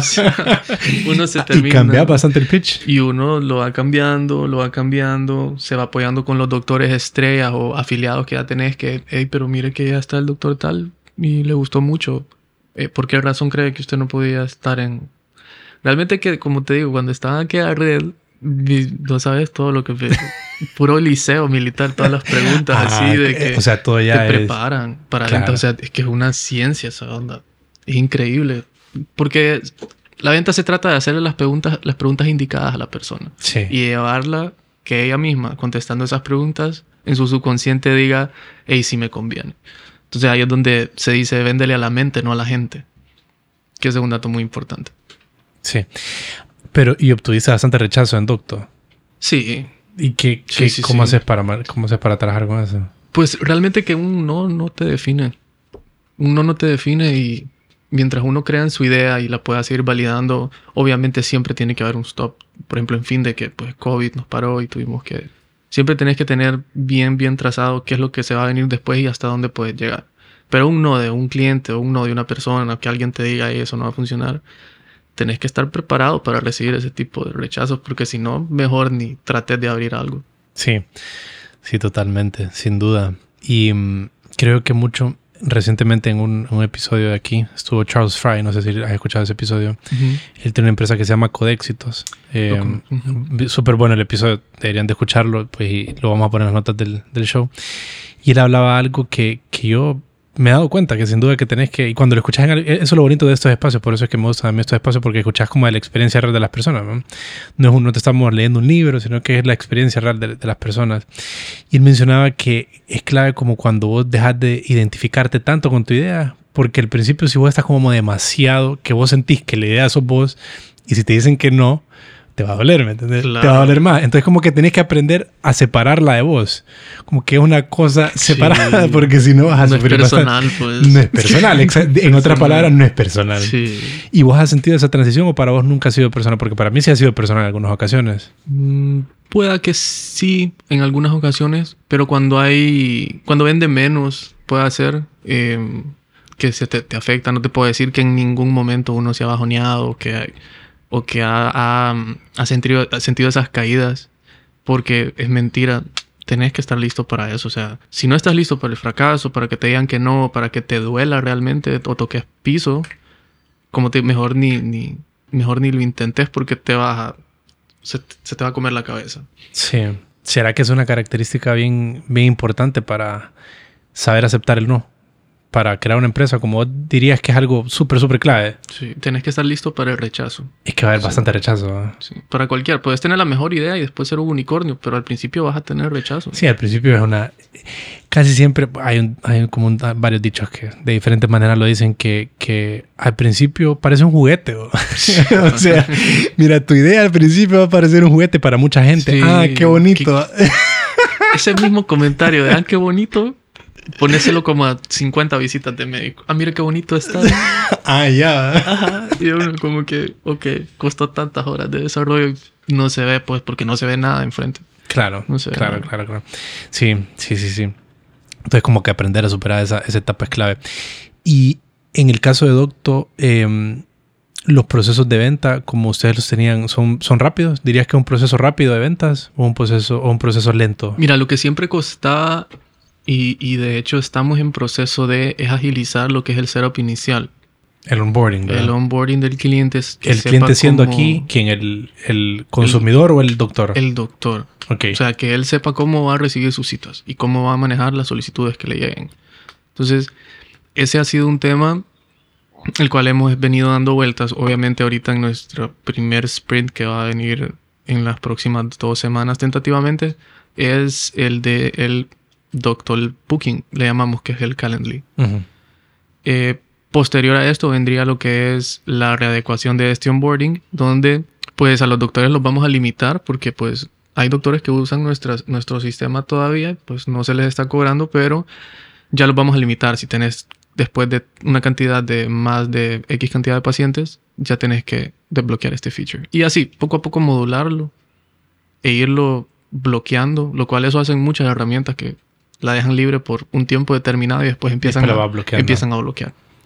Entonces creo que para ese lado también vamos, pero sí te puedo decir que no les extraña algún pivot que hagamos porque, como te digo, es, es ir detectando esa idea. De hecho, hasta eh, opciones de, de, white label hemos tenido en cuenta de darle a algunos, algunos hospitales o corporativos. Sí. Sí, por el que nosotros en Todo Legal arrancamos eh, diciembre 2, 2019.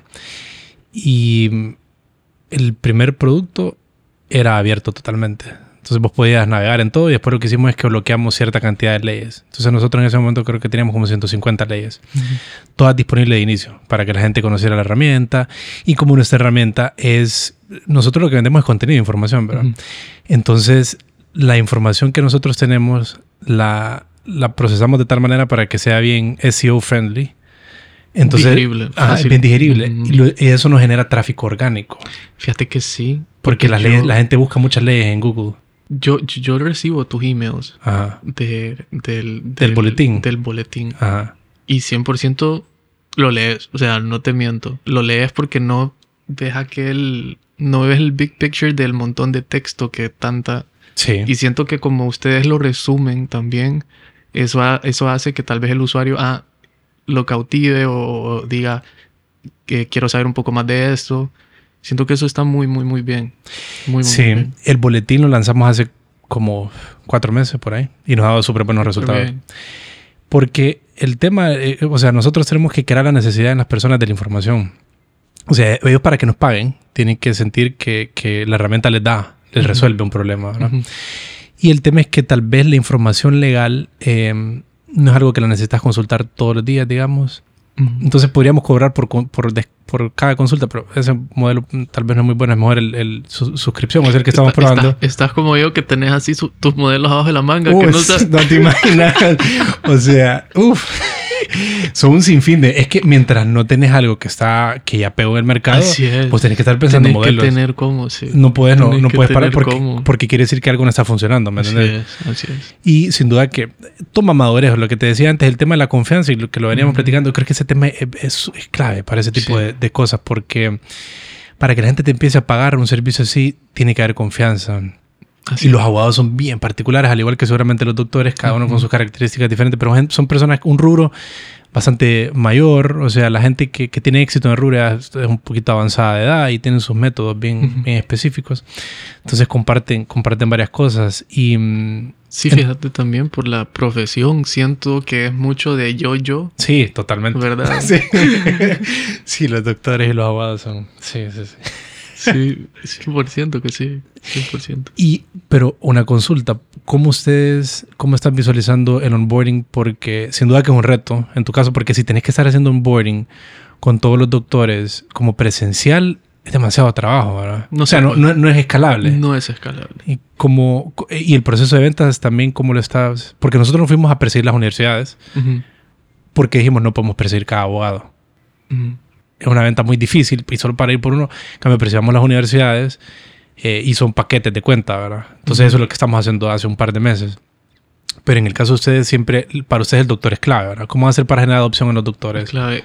Mira, realmente que igual hemos estado tocando puertas en universidades porque hay mucho desempleo de médicos. Y ahorita que está bajando COVID, muchos doctores han sido despedidos o ya los están poniendo, ya los están sacando de sus áreas porque pues el COVID ya ah, contrataron bastante gente. ¿verdad? Porque eh, contrataron mucha gente, eh, las organizaciones y todo para atender el triaje, que, el famoso triaje que estaba existiendo. Entonces, em, ya ahorita, pues el desempleo, y siempre ha sido un tema el desempleo médico.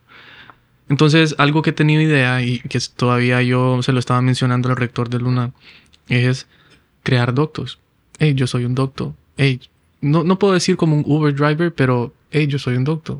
¿Por qué sos un doctor? Pues tengo mi doctor link, estoy validado como doctor en Docto y pues genero ingresos a través de mi link y ya estuvo. Entonces, queremos llegar a decir, hey, vos sos un doctor o cuál es tu link de doctor, pero entre el rubro médico, que sí va a suceder, y le veo mucho, mucho, mucho potencial, pero para los médicos emergentes. Es la misma estrategia Ese que estamos siguiendo nosotros. Rodil, Ya viene acostumbrado a eso. ¿verdad? ya quiere las cosas más fácil, ya no viene con esa eh, mentalidad de, pues a la antigua, ¿verdad? Que, que muchos médicos eh, actualmente, pues la mayoría lo manejan. Entonces, dado el problema de, del- de la saturación de médicos, eh, siento que van a tener que estar buscando nuevas vías. Sí, sí. Interesante. ¿verdad? Sí, sí, muy interesante. Realmente que, eh, como vos decís, son ideas que uno tiene que seguir pensando y posibles campañas también de estrategia de ventas que se pueden hacer. Y enfocado en la ayuda, porque si vengo y te digo, o vos, en el rubro de, de- abogados, ok, voy a poner un marketplace para ofrecer servicios legales de creación y gestión de temas empresariales. Em, y vos vas a tener tu cartera de abogados y las empresas, cuando te busquen a la empresa, vos les vas a asignar su representante para todo lo que necesiten. Entonces vos vas a tener tus doctos, pero de parte legal. Entonces, como tener a esas personas que no están bajo tu planilla, pero esperan generar ingresos a través de vos. Eso, esa lógica es la que quisiera, o esa, esa, esa teoría es la que quiero validar. Sí. Y bueno, también usted, si ustedes prestan servicios directamente, ¿verdad? Ese es el plan ese- para este año. Fíjate que yo de ese modelo, digamos, siempre en todo legal, es, es un modelo que siempre se te presenta. eh, o sea, el, Ujú. el mismo modelo a mí se me ha presentado mucho como el marketplace. El marketplace. Una vez creo que hicimos un testeo en, en otra aplicación. en- o sea, montamos una base de datos en algo que se llama Airtable, no sé si lo has utilizado, Sí, sí, sí. y para que como simular el marketplace. Pero no fue una prueba bien hecha tampoco. Pero mm, también eso como de prestar el servicio legal, digamos, algo que siempre se nos ha cruzado y siempre nos hemos frenado de hacerlo eh, porque ahí prestar un servicio legal o prestar un servicio médico sí es como una ya, ya hay un- un- una, una entrega de un servicio más complejo ¿verdad? Sí. Y una especialidad diferente que la pura tecnología entonces nosotros en todo legal hemos decidido siempre estar como en de la tecnología únicamente entonces nosotros em- o sea la gente cree a veces que es como un- que prestamos servicios legales y no prestamos servicios legales Sucede. Ajá, y, pero creo que en el caso de ustedes, que ustedes ya prestan servicios médicos, como que es un paso más simple de dar, ¿verdad? O sea, ya conocen la prestación de servicios médicos directamente, tal vez con las otras cosas que están involucrados. Si no los prestamos actualmente, es el plan llegar a prestarlos, tener doctores bajo planilla, tener, eh, prestar Doctolab, que es nuestro laboratorio, que sería nuestro laboratorio clínico a domicilio, que está en mucho, mucho crecimiento. El laboratorio a domicilio en Chile y en otras zonas en Sudamérica leí. Eh, y actualmente no se ha explotado acá. De hecho, vos vas y ves de los laboratorios más grandes de San Pedro Sula y tienen a la gente sentada en el sol haciendo fila. Lo cual, volvemos a lo mismo, la conveniencia. Entonces, estamos acá sentados, vos y yo, eh, acabas de ir a tu médico y tu médico te dice, "Hey, necesitas tu examen o tu chequeo de aquí y allá". Entonces, vos vas a estar mañana en tu oficina y puedes pedir que lleguen a hacerte todo. O Sí. donde sea. Todo más fácil. ¿no? Todo más Para ahí va el fácil. mundo, ¿será? Pues sí, y en vez de comisionar, pues nosotros vender eso, ¿me entiendes? Sí. Sí, sí, sí. ¿Y cuando lanzan el siguiente, el siguiente feature? ¿Cuándo están lanzando como el, alguno? Lo que se viene en las próximas semanas es Doctor Booking, el link El de Calendly, Calendly para que el doctor tenga su enlace y pueda ponerlo en su bio de Instagram, pueda ponerlo en posts, pueda usarlo en su LinkedIn, Compartirlo en WhatsApp. compartirlo en su grupo de familia. Mira, aquí está mi... O sea, es, esa- es- ese tipo de boca a boca, ese tipo de viralidad, creo que a eso es lo que le estoy apostando. Le estamos apostando con el equipo a eso. Sí. Nosotros, lo de los correos es la estrategia similar y también que mm, lo que nosotros subimos en Valid, ¿verdad? Que es la herramienta que lanzamos hace un año y medio. Procesamos decretos y lo demás. Entonces, ponerle que cada... Nosotros tenemos como cinco nuevos decretos al día. ¿Ok? Entonces, es información que siempre es, eh, es de interés público, ah, que reforman el, el- derogan la ley de empleo por hora. Entonces, ajá, eh, es de interés público compartir ese, esa- ese documento. Entonces, lo que nosotros hicimos es, en esta herramienta generamos un enlace, o sea, el botón está puesto de inicio, de cuando estás viendo el documento la, de derogación de la ley de empleo por hora, digamos, y es el de compartir, ¿verdad? Con la idea de crear viralidad boca a boca y que se reguen grupos. Y también hemos trabajado bastante en, en Open Graph, que es para que cuando se comparte el enlace se vaya con metadata. Entonces, como cuando compartís un enlace de la prensa, se va con el título de la noticia y la descripción. Nosotros hemos hecho lo mismo. Para que cuando vos compartás, entonces te va a salir ley de derogación, ley de empleo por hora. Y abajo la descripción como una descripción más larga de que, nosotros ponemos, que es la Captar la atención. Correcto, y que se distribuya. Entonces es un link que vos le das forward y la gente, yo lo mando a grupos y la gente lo riega porque se deroga la ley de empleo por hora y se dispara en un montón de grupos. Eso es, Entonces genera ese tipo de... Ese, como, y es una boca a boca que genera confianza, un boca a boca digital, la gente lo empieza a experimentar. Em, interesante. Ya hoy en día, de hecho, sucede en muchos lados. Hey, probé un restaurante que me gusta. ¿Qué es lo primero que te mandan? El link de Instagram. Sí. Sí, eso es lo que esperas. Eso es lo que esperas. Ir a ver el menú ahí. Ir a ver el menú o las fotos o qué pido. Claro. Entonces, hay que, hay que, hay que apalancarse en las cosas que funcionan. ¿Y cuántas personas hay actualmente en el equipo y cómo, cómo te dividís, cómo se dividen? Eh, sí. Mira, está Nicole Fayela, que ya está en Italia, está sacando su master's y pues nos ayuda en la parte de mercadeo y diseño. Está David Sandino, él es doctor y también está involucrado en la parte de educación y productos digitales. Él está viendo la operación per con médicos, obviamente hablando directamente con los médicos, dirigiendo eventos como el Doctor Talks que hacíamos eh, y, hemos hecho otras sesiones en, YouTube donde hablábamos de eh, temas en específico médicos y pues el último fue específicamente de cómo usar Doctor Booking con los doctores de prueba que se hará el lanzamiento. Em, y por otro lado, pues, este, pues la parte contable y todas muchas cosas nosotros las tercerizamos, eh, la cual nos da apoyo. Y está George Enríquez, que es eh, uno de los socios fundadores, también es médico. Él tiene bastante experiencia en lo que es medicina corporativa y le ve bastante, también le ve bastante fuerza y bastante prometedor el tema de, de ofrecer los servicios médicos directos. Em, además, en el equipo pues está Ramón Sosa. Él, él abrió una app que se llamaba Cheku. No sé si sigue Cheku. Entonces, él, de hecho, él nos ayuda a desarrollar Doctor, pero después lo incorporamos al equipo, necesitamos a alguien de desarrollo. Y em, pues él está en Panamá actualmente, pero también está involucrado en el, proyecto. Está Rodrigo Catán como socio fundador también. Em, y la idea de, del apoyo con servicio al cliente de su lado por, por, su, por su rubro de call centers y esto. Y, y pues yo, viendo un poco de todo. Em, eh, mucho, mucho time management, te puedo decir, Rodil, este, que es muy, muy importante, más cuando estás involucrado en muchos proyectos.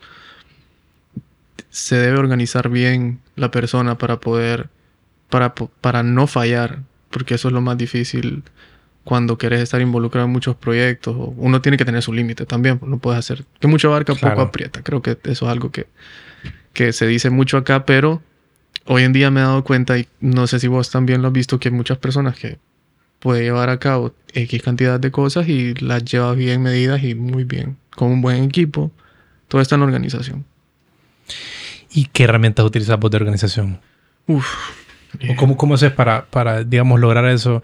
Que creo que siempre es una ilusión, ¿verdad? Como que uno, uno dice, se imagina, se imagina las cosas más organizadas de lo que en realidad las logra ejecutar siempre es como esa carrera de estar organizando y ejecutando y que sentí, wow, no voy a lograr las cosas. Task aquí, task Ajá. Calendly, papá.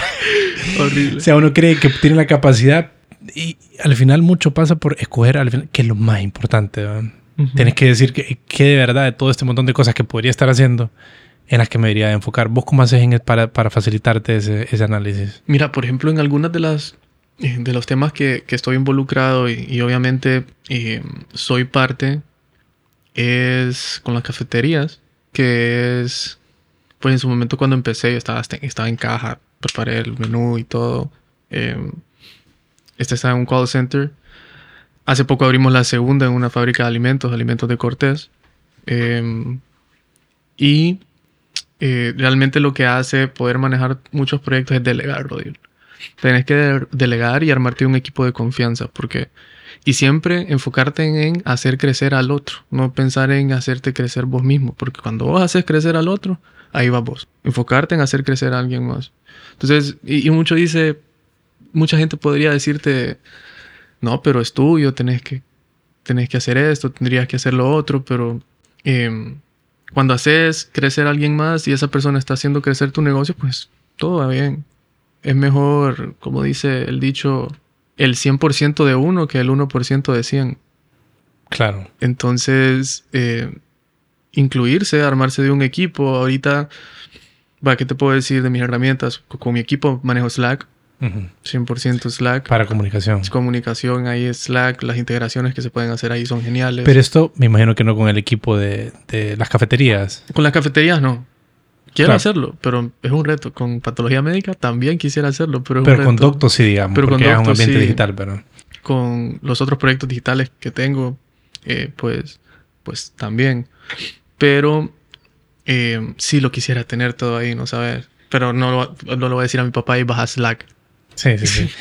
No, además que tal vez el, el- el rubro, digamos, bueno, el rubro de cocina no hay tanto, no sucede tanto en el mundo digital, ¿verdad? No, no, no. no. Sí, eh, tal vez el personal administrativo sí podría Tal vez estar, el personal administrativo, pero el operario no. el operario no, el operario no. No hay por qué. No, no, no. Este, A menos tal vez quisieras integraciones locas como de con sensores y que te estén dando a ver Sí. cosas así será en Slack.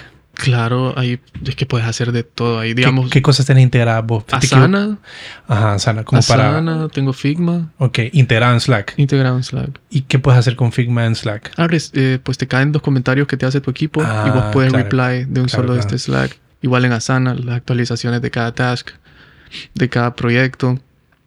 Eh, es, son, son de todo. Tiene hasta para las meetings que, que- que son... Que te caen notificaciones que ahí. te caen notificaciones ahí. Eh, Trello es una grandiosa herramienta también para organización. Y pues el calendario. Que la vez pasada me reía que vi un post en, en- en LinkedIn de una chava que decía, si no estás en mi calendario no existís. y mucha gente así. bro. O sea que vos, vos, vos organizás bastante tu trabajo. Sí, sí. O sea, como tu calendario pasa lleno, digamos. Pasa lleno porque incluyo la literal cualquier actividad que no Que sea a solo trabajo. Pues, o sea, O sea, usas en tu calendario. sí, tu workout, tu hora de. Hagamos algo y me mandas un calendar. diga, Vamos a, salgamos, mandas un link de calendar. No, no, no, te imaginas. Pero ya me, ya me han rebanado con eso, ¿sabes? ¿Y que vas a Pero- mandarlo? Sí, pero no, no, no, es, no es así. Si realmente lo único es que sí me gusta cumplir, sí me gusta la puntualidad, no me gusta hacer esperar a la gente. Pu- Hoy que tuve un percance, pero... em, pero sí, el, el respeto, mucho respeto eh, mutuo con, con, con, con el prójimo, ¿me entiendes? ¿Y qué dirías vos, por ejemplo, en Docto o, o qué? ¿Cómo, ¿Cómo te miras vos en tu rol con respecto al equipo y también a lo que trae a la mesa el producto como para, em, para sacar adelante, digamos, el proyecto y que pegue en el mercado? Como cuál es lo que vos decís, yo tengo que estar pensando en esto siempre y resolviendo este problema. Prestar servicios médicos directos. Pero al interno, con tu equipo de trabajo, como para saber para dónde irte, pues. ¿Para dónde irme? ¿En, en- qué aspecto así? Como estratégico o como... ¿Qué es lo que siempre estás pensando vos como para saber qué es lo que van a hacer después de ese trimestre? ¿Organizar el trabajo en trimestre o cómo lo organizas en Docto, por ejemplo? Como para Mm, saber cuáles nuevos mucho- cambios vas a dar. Me gusta mucho organizarlo, obviamente, con los sprints que se vayan programando según las ideas que vos ya hayas filtrado previamente, con los análisis de tus clientes y los features que hayan solicitado. Ok. ¿Y el sprint de ustedes dura? Dependiendo del, del, Del feature. Del feature, dependiendo del feature. Pero eso es lo que define realmente en qué etapa estamos. Ok. Pero, ¿y el averaje cuánto dirías que dura? Por ejemplo, nosotros en Todo Leal el sprint nos dura entre cuatro semanas y tal vez 10, 11 semanas. Eso es como lo, el averaje en el que andamos. Pues realmente han surgido muchas cosas. En Docto tuvimos la parte de em, el Docto Booking tuvimos mucho, mucho atraso en validando esa propuesta porque no le habíamos, no, teníamos suficiente información para decir con esto nos vamos a ir. Entonces, dentro de la parte de desarrollo, después el diseño de interfaz, que eso también es, un punto que que antes no se tomaba en cuenta en, en- en- en los proyectos. Bueno, cuando empecé, no lo tomaba en cuenta que también demora su tiempo, lo que UI UX, porque tienes que tener la lógica de la usabilidad y que todo botón tenga que estar donde debe estar y Por algún motivo, ¿no? literal, por algún motivo. Claro. Entonces, eh, de- no, no te podría dar una, una, una- un, un- un- Ya, un tiempo un exacto, pero sí. Y en paralelo, o sea, la parte porque la parte comercial, digamos que se mueve como un ritmo distinto, ¿no? No lo o lo metes también en sprints. como yo visualizo como en todo legal, ahorita estamos como divididos en dos lados, básicamente. Producto y comercial. Ujú. Entonces, producto trabaja alrededor de sprints. Ujú. Comercial trabaja alrededor de trimestres.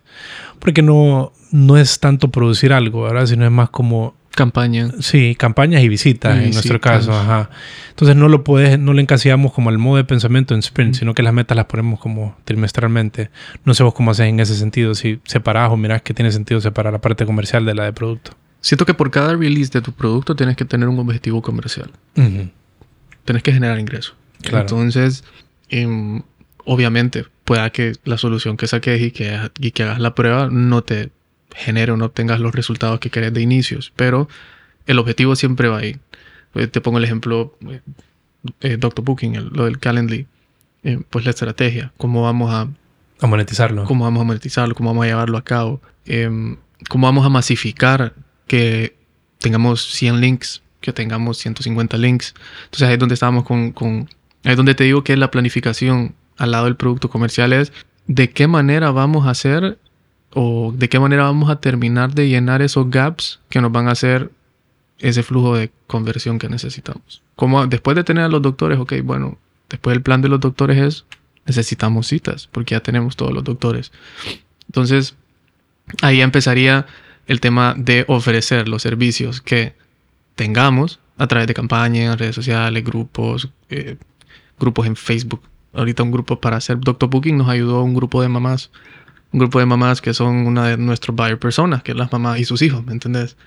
De su, su, su pediatra, que es un, es un big deal para su mamá, su pediatra, ¿me entendés? Entonces, em, ellas nos ayudaron mucho para eh, validar el prototipo de, de Doctor Booking como tal. Y, y genial. Y es lo que te decía con, con, con todo legal. Los grupos foco, Rodil, manejar prototipos de prueba, esa es la mejor manera que, que, que puedes validarlo. Ponérselo al mercado. Ponérselo al mercado. Ponérselo al mercado y, y abierto a veces, sin cobro, para poder validar esas ideas.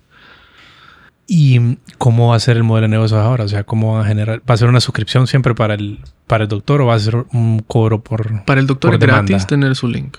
Ok. Pero si ya quieres tener más de una cierta cantidad de doctores en tu base de datos como EHR, o sea, Electronic Health Records, que es, eh, así se llama la herramienta a nivel mundial de, de- de los, de los expedientes digitales, Ok. si ya quieres tener más de 100, puedes desbloquearlo, pues.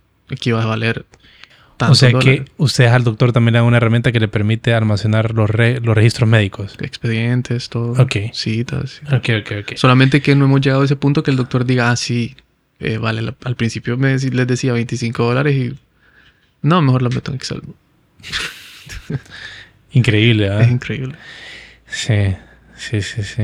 Es una herramienta de trabajo al final. O sea, como, como así como pagas por alquiler. Puedes centralizar todo. Claro. Así Pero- como pagas por alquiler por una secretaria. Ay, sí, así va a ser. Entonces, como te digo, esos doctores emergentes, yo creo que esos son los que nos van a... Ya vienen acostumbrados al mundo digital. ¿no? sí, sí, sí. Quieren las cosas más, más, Más fácil, fáciles, pues. sí, sí. las cosas más fáciles. Es la misma estrategia en nosotros. O sea, nosotros eso hemos identificado que trabajar, intentar convencer al rubro ya posicionado de, de- de abogados, sí, uno que otro lo va a hacer, uno que Ujú. otro va a adaptarlo, porque siempre hay los, los early adopters, a las Ujú. personas que, que les gusta estar probando tecnología. Pero en realidad, como para hacer masificarlo dentro del nicho que es, se requiere pensar en la generación que viene para abajo. Es la necesidad. Y entonces ustedes están pensando, ¿cómo están, ¿en qué marco de tiempo están pensando? Nosotros estamos pensando en un marco de tiempo como de tres años ahorita, más o menos. Ese, ¿Cómo lo visualizas vos o cómo lo visualiza el equipo? Mira, con el tema del Doctolink dependemos mucho de las campañas, de cómo vayamos a, a, a quién vayamos a segmentar y cómo vamos a poder decidir, hey, con, est- con, con este con este nicho, con este grupo de personas podemos hacerlo. Las universidades, lo que vos decías. O sea, podemos venir y hacer una campaña interna de la universidad una vez graduado y validado tu título, pues ya podrías venir y empezar a ¿O generar ustedes validan el ingresos directos. título? Sí, necesitamos pedirle los documentos, certificados y todo para decir, hey, sos un doctor Claro, porque si no puedes decir... no puedo te va a salir doctor. ¿Cómo se llama el de.? Doctor John. Pero yo creo que él es doctor, ¿me No, sí es entiendes? doctor, pero- Pero él podría pero- estar en tu pero plataforma. podría estar ahí, Claro, claro, te Dr. John. entiendo. Uno peor que Doctor John, man. Sí, no, eso, y eso sí somos muy cuidadosos porque, pues, obviamente eh, es importante, importante dar esa confianza, que es lo que hablábamos al inicio. Sí, sí.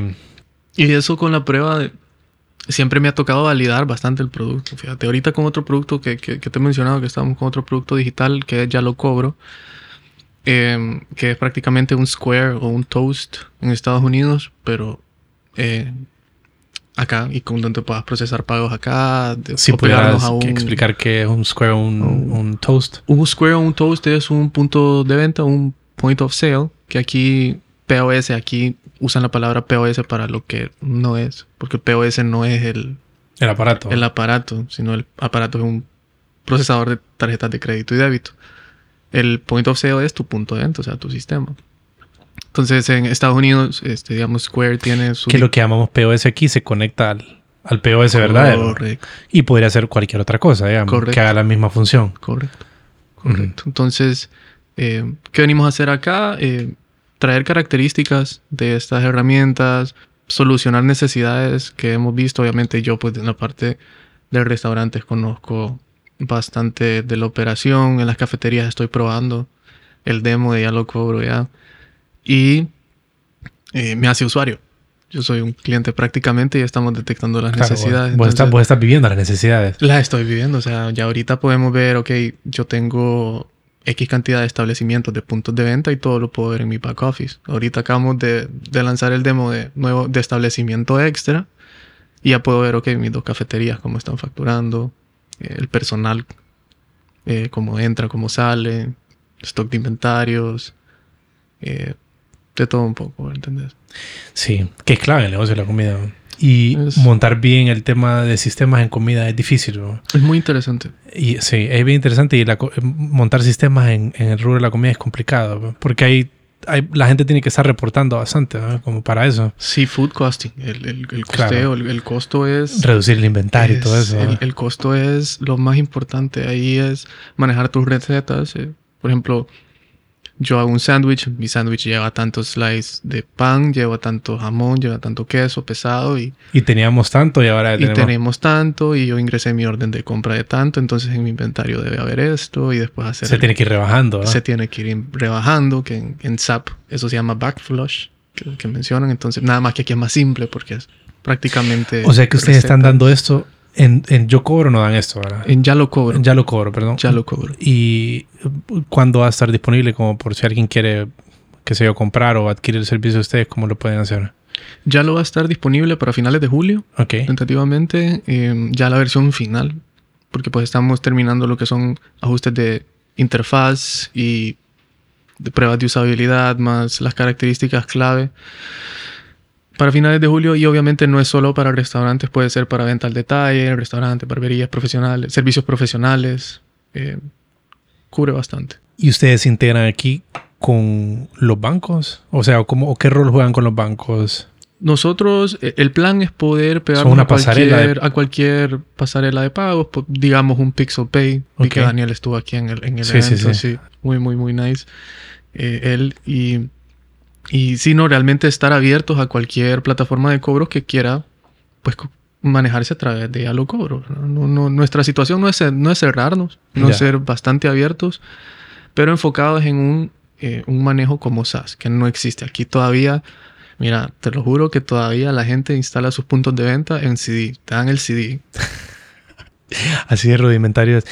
Y el, o sea, el punto de venta no es lo que te provee el banco. ¿ah? El punto de venta sería tu. Ah, yo recuerdo cuando estaba en, en Artesano, creo que el, de los softwares de, de, comida más famosos aquí para manejar inventario y eso, ¿cuál es? Hay uno que usan, no recuerdo. No recuerdo. Pero, Restaurant Soft creo que se llama uno que usa Eso creo que uno es. Y en, el, en este caso, el punto de venta sería esa herramienta o no? Ya lo cobro. Ya lo cobro es el punto de venta. Vos entrarías al sitio. ¿Y ustedes entrarían en hardware también o no? No. nosotros vamos a tener hardware verificado, en el cual vas a poder usarlo en tablet o una desktop. En, eh, va a ser multiplatform. Entonces, em, vos te suscribís, lo haces el onboarding necesario eh, metes tus datos de facturación, tu empresa y todo lo demás en el back office, creas tus productos y luego en tu, en tu caja o en tu negocio como tal, pues ya pones tu tablet, tu computador ya para, tu desktop ya para cobrar como tal. Entonces, sí, esto viene agregado a, a, a Docto, que es dirigido a, al rubro médico per se. Pero pues ahí estamos viendo cómo poder eh, que una se hable con otra, que rubro médico pues vaya para Docto y pues lo demás que se venga para allá lo cobro. Y en tu experiencia creando empresas, Amado, que, ¿cómo te gusta más trabajar? ¿Siempre has estado en equipo o has estado solo? ¿Y, y por qué decidís la que, o sea, qué miras que es la forma correcta de trabajar? Como que, ¿Qué opiniones te genera eso? Siempre en equipo, porque eh, de lo que vos careces, obviamente vos no puedes cumplir todas las habilidades que vos quisieras de, de, para tu empresa como tal. Entonces siento que lo clave a nivel de equipo es saber qué es lo que necesitas a la hora de, montar un negocio. Obviamente si vos sos el, el, primero que inicia o el mastermind, por decir así, vos puedes decir, ok, yo soy bueno en esto, yo manejo esto y esto. Entonces yo necesito una persona que me haga esto y que me ayude con lo otro. Y ahí es donde vos pues puedes ir invitando personas a que participen en tu empresa. Y con los socios es un tema muy complicado, siento. Que es muy, muy, muy complicado, pero... Y, y tiene que ser muy, muy bien definido también, porque una sociedad es... Es un matrimonio, esa onda, o sea... Es, Sí, sí, sí. Bueno, no estoy casado, ¿va? pero vos sí, ¿ah? pero eh, sí es importante tomar las decisiones y que uno se complemente con el otro, pues. Eso, eso es lo más importante. Sí, y mm, todas las empresas que has hecho las has hecho con socios. Siempre para vos es, para mí fíjate que siempre es clave, como pensar en, creo que en unas más que en otras, pero es que delegas también esa carga como emocional, porque lo Sí. duro de, de una compañía, o sea, si, si vos trabajas nada más con personas con las que están contratadas por la compañía, esas personas no cargan tu, tu carga emocional, pero con socios sí cargan, sí tienen pellejo, ¿me? Sí, le sufren ponen- con sí vos. meten las manos al fuego. sí, sí sufren con uno. Sufren con uno. Y, y es, bueno también como distribuir ese, ese sufrimiento, porque si no puede ser muy... Es bastante, bro. No, y la presión ya no es lo mismo que vos estés trabajando bajo presión y tenés que tomar una decisión importante para, para tu negocio que ya venir y discutirla en equipo con dos, tres- con, con, con Claro. dos personas. Ya puedes hacer un brainstorming. Claro. Ya no es puedes- solo vos y tu No cabeza. es solo vos y tu cabeza. Entonces, eso para mí siempre ha sido muy importante en la toma de decisiones. Y algo que siempre le digo a mi equipo, eh, siempre, siempre a todo el equipo, siempre le digo, necesito que me compartan sus ideas, necesito que, necesito que me, me pregunten por qué. No tienen que decir las cosas como yo las hago, sino retarse a, o retarme a mí, ¿no? ¿Por qué tienen que ser de esta manera? Obviamente, tampoco a nivel profesional, pero siempre en, en- sobre la idea Claro, o, que o no todo que estemos sea... construyendo. No que tus ideas sean automáticas y que se van... a- Nunca, nunca. Sí, porque te puedes confundir, bro. Así es. Sí, tenés que, tenés que dejar que tu equipo te, te le, le darles, busque hoyos. darles o el espacio a ellos. darle el espacio, sí.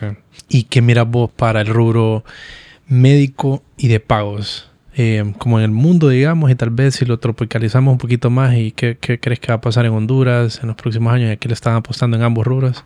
Con Ya lo cobro, te diría a crear una solución que venga a ser un ecosistema para gestión de empresas en los próximos cuatro años.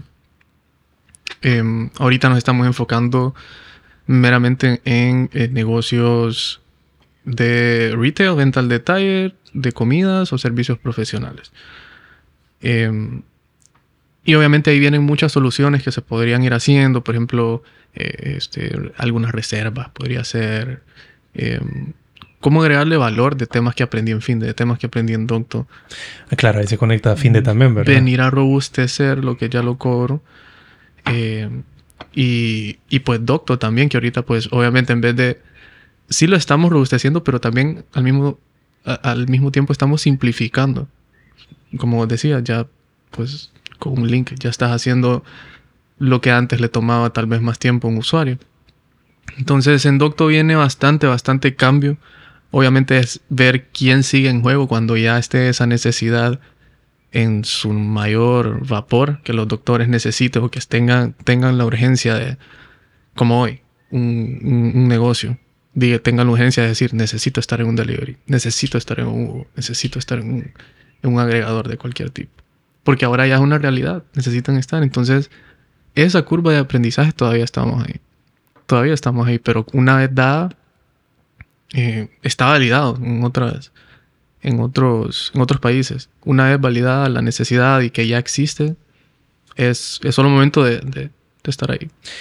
Sí, a veces mucho, mucho es de, de estar el suficiente tiempo para... Persistencia. Sí, persistencia. Hay, eh, hay una, no me acuerdo en qué libro lo leí, pero que, que el, el- el problema cuando inicias una startup y más de tecnología, ahora que te toca darle, probar con muchas cosas, es nada más llegar al tiempo en que te convertís en un experto. Una vez que te convertís en un experto y ya la industria está lista, pero llegar ahí vas a tener que sacrificar un montón de cosas.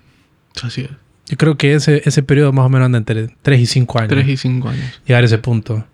Ya después el crecimiento sí se ve, ya sí se ve ya más solidificado. ¿no? Algo que sucedió en Finde es que todo el capital que nosotros invertimos, obviamente ganado por estos premios y todo lo demás, yo se lo mencionaba a Valdi y a, y a Moncho. Todo lo que nosotros nos ganamos y le invertimos a la empresa nos hizo validar lo que al final sí funcionó. Por poco tiempo, pero funcionó. Entonces, ¿qué es lo que me di cuenta ahí? Que validar un modelo de negocio tiene su costo y vos no sabes realmente Sí. hasta, tenés que saber hasta dónde lo vas a hacer, pero en fin de que nos tomó varios años y ya no está fin de, pero lo validamos y eso a mí me dejó ya el aprendizaje, ¿me entiendes? Sí, sí, sí, sí. Pero sí es caro validar la idea. Sí. Es carísimo.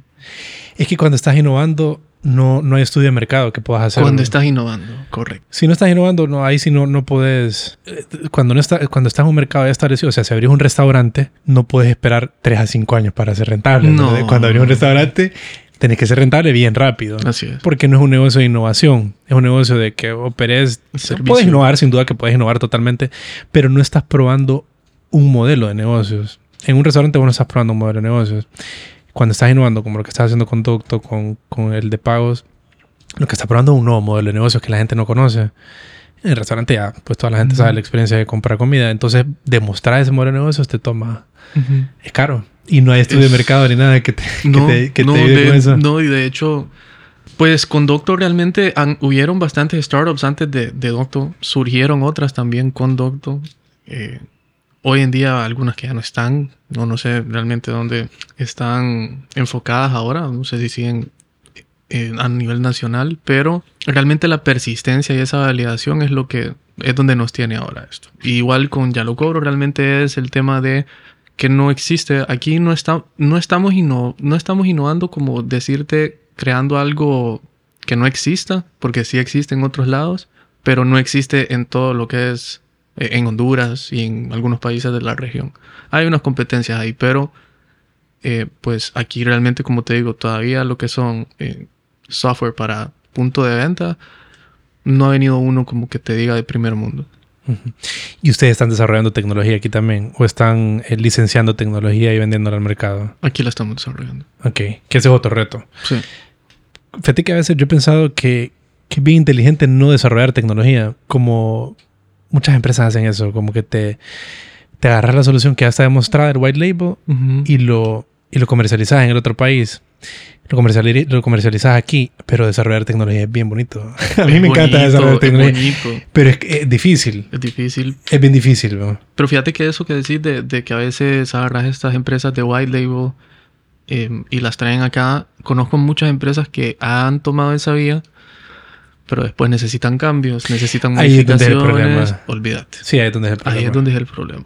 Tienes que estar adaptado a lo que te estén dando. Y ahí es donde ya se te puede hacer hasta más costoso todo. O literal tirar toda la basura, porque no se puede o no sé. Dependiendo de tu modo, o tendrías que estar súper, súper bien enfocado en que vas a hacer Funcionar lo que ese- ese white label hace. Vas a hacerlo funcionar y O sea, punto. y de aquí a la China. A mí me parece que Hugo ahorita es un white label. No sé si vos has visto la nueva versión, pero siento que yo creo que en un punto ellos desarrollaban, pero creo que en algunas de las transiciones se convirtieron en white label porque la aplicación se mira bien genérica en como los flujos y en mira nada me cambió a inglés. Yo no, no debería haberme cambiado a inglés. O Me sea, sí- inglés también. Sí, yo sí. creo que es porque es un white label, me da la impresión. Y el flujo se siente bien raro. Sí. Sí, sí, sí, podría ser. Yo creí que ellos desarrollaban, bueno, me imagino que, que siguen, no, no sé en qué etapa estarán como el desarrollo de la tecnología, pero muchas empresas optan por eso, ¿no? Sí. Porque Sí. tal vez hay soluciones que ya están bien probadas en otros mercados y, Ujú. y es más sencillo, porque sí puedes, o sea, puedes perder Ujú. bastante dinero desarrollando No, y- tecnología. Y manejando un- Y no cualquiera va a venir y te va a decir, ok, voy a tener a mi equipo de UI UX, vamos Claro. a crear mi producto, después vamos a pasar a desarrollo, después pasamos a testing o a, a, a fase de prototipo para poder probar todo lo que estamos desarrollando. Em, no cualquiera te lo va a hacer. sí, ese proceso es un proceso caro. Es un proceso muy caro. Muy, muy caro que, te digo, todavía en Honduras no, no ha sido muy explotado Sí. porque la tasa por hora de desarrollo se ha ido a los cielos.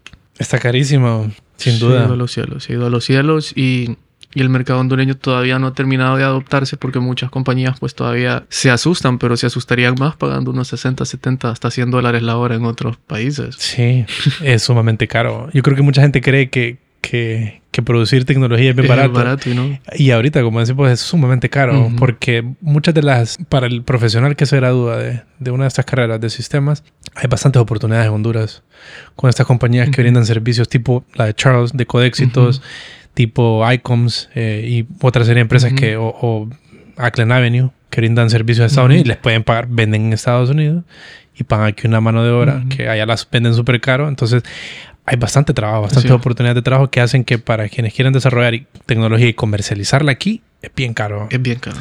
Es Sí. bien, bien caro. De hecho, em, con una empresa que, que es con la que desarrollamos eh, a- hoy en día Docto, que es CIT, el plan es eh, pues llevar tecnología afuera, siempre con mano de obra nacional. Entonces, em, ahí es donde he visto bastante este comportamiento que estamos discutiendo y, y- y cómo se está comportando también el mercado en Honduras en cuanto a proyectos digitales. Entonces, sí, de hecho, si quieres hacer negocios acá con ofreciendo productos digitales, te lo van a ver caro. 100% te lo van Sí, a ver sí, caro, sí. pero tenés que saber cómo venderlo. Sí, sí, sí, sí, sí. Sí, yo creo que el negocio está venderlo afuera en realidad. Sí, honestamente que sí, dado que allá están por los cielos, como te digo, las horas. Sí, Están y aquí la mano de obra es mucho más barata. Por los cielos. Ahorita justo estábamos recibiendo una, una inducción de unos consultores para el CRM de, de, de manejo de, de- de un producto que se llama, se llama Fresh Sales, el CRM. Entonces unos, audito- unos consultores nos ofrecieron el servicio y 100 dólares la hora de inducción. Implementación. De inducción, implementación, 100 dólares. No desarrollo, inducción. Entonces ahí te vas dando cuenta y eso no es nada. O sea, no digamos ya tecnologías mucho más avanzadas o, o- o productos mucho más corporativos y robustos. ¿Entendés? Entonces, eso, eso, eso a mí me ha dado una impresión y he visto el crecimiento ahora de, de cómo está la cosa en otros lados. Sí, y, y mi amado, y para cerrar, ¿vos qué le dirías a alguien que, que está iniciando su, su- una empresa? Alguien de tecnología, digamos. ¿Qué le dirías vos a alguien que está empezando una empresa de tecnología? Que valide muy bien su idea, que, su neces- que su producto realmente solucione un problema y sea y detecte esa necesidad en, en un mercado que no solo piense Honduras, definitivamente desde el primer día. Si estás pensando en Honduras desde el primer día, Está frito. ¿no? estás frito. Naciste Eh, quemado. Sí, entonces eh, siempre pensar en grande y, y educarse. Educarse bien, eh, tomar las decisiones en cuanto a, a educación propia, em, leer mucho y saber a quién seguir. Siento que eso también es muy importante porque ah, si seguís a, a- a- la bichota, pues puta, no creo que mucho te vaya. No, sin duda. Pero realmente que eso, realmente que es importante saber qué es lo que vos querés o qué es lo que vos seguís. Eso dice mucho de vos. Eh, Eso dice mucho de vos. Y, Y de las cosas que están y en tu cabeza. que que, están en tu que andas cabeza, pensando. 100%. Porque no, no, no, no vas a pensar lo mismo de que lees eh, eh, lecturas constructivas, eh, educativas, que te pongan al día, eh, actualizaciones del día, updates, eh, contenido como el tuyo, de todo legal. O sea, ese tipo de, ese tipo de información, a eso es lo que deberías de estarle apuntando. O sea, cambia, realmente que lo que hablamos al inicio, COVID nos cambió bastante. A, mí personalmente me cambió mucho mi, mi perspectiva. Yo puedo ver eh, un amado antes de COVID y un amado después de COVID en cuanto a la parte profesional y de crecimiento personal.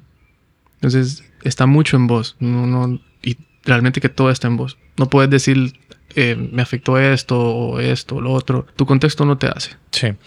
¿Algún libro que quisieras recomendarle a alguien? Que se te venga a la cabeza, que te, que te haya gustado. O, alguna, Mm. o algún autor, qué sé yo, algo, alguien. Mencionaste a Gary Vee, ¿verdad? Mucho contenido de Gary Vee. em, bastan- leer bastante de mindfulness. Creo que eso es algo muy, muy importante, saber manejar tu mente. Porque si no puedes manejar el estrés, eh, la presión, los problemas, te vas a tirar aquí en el río.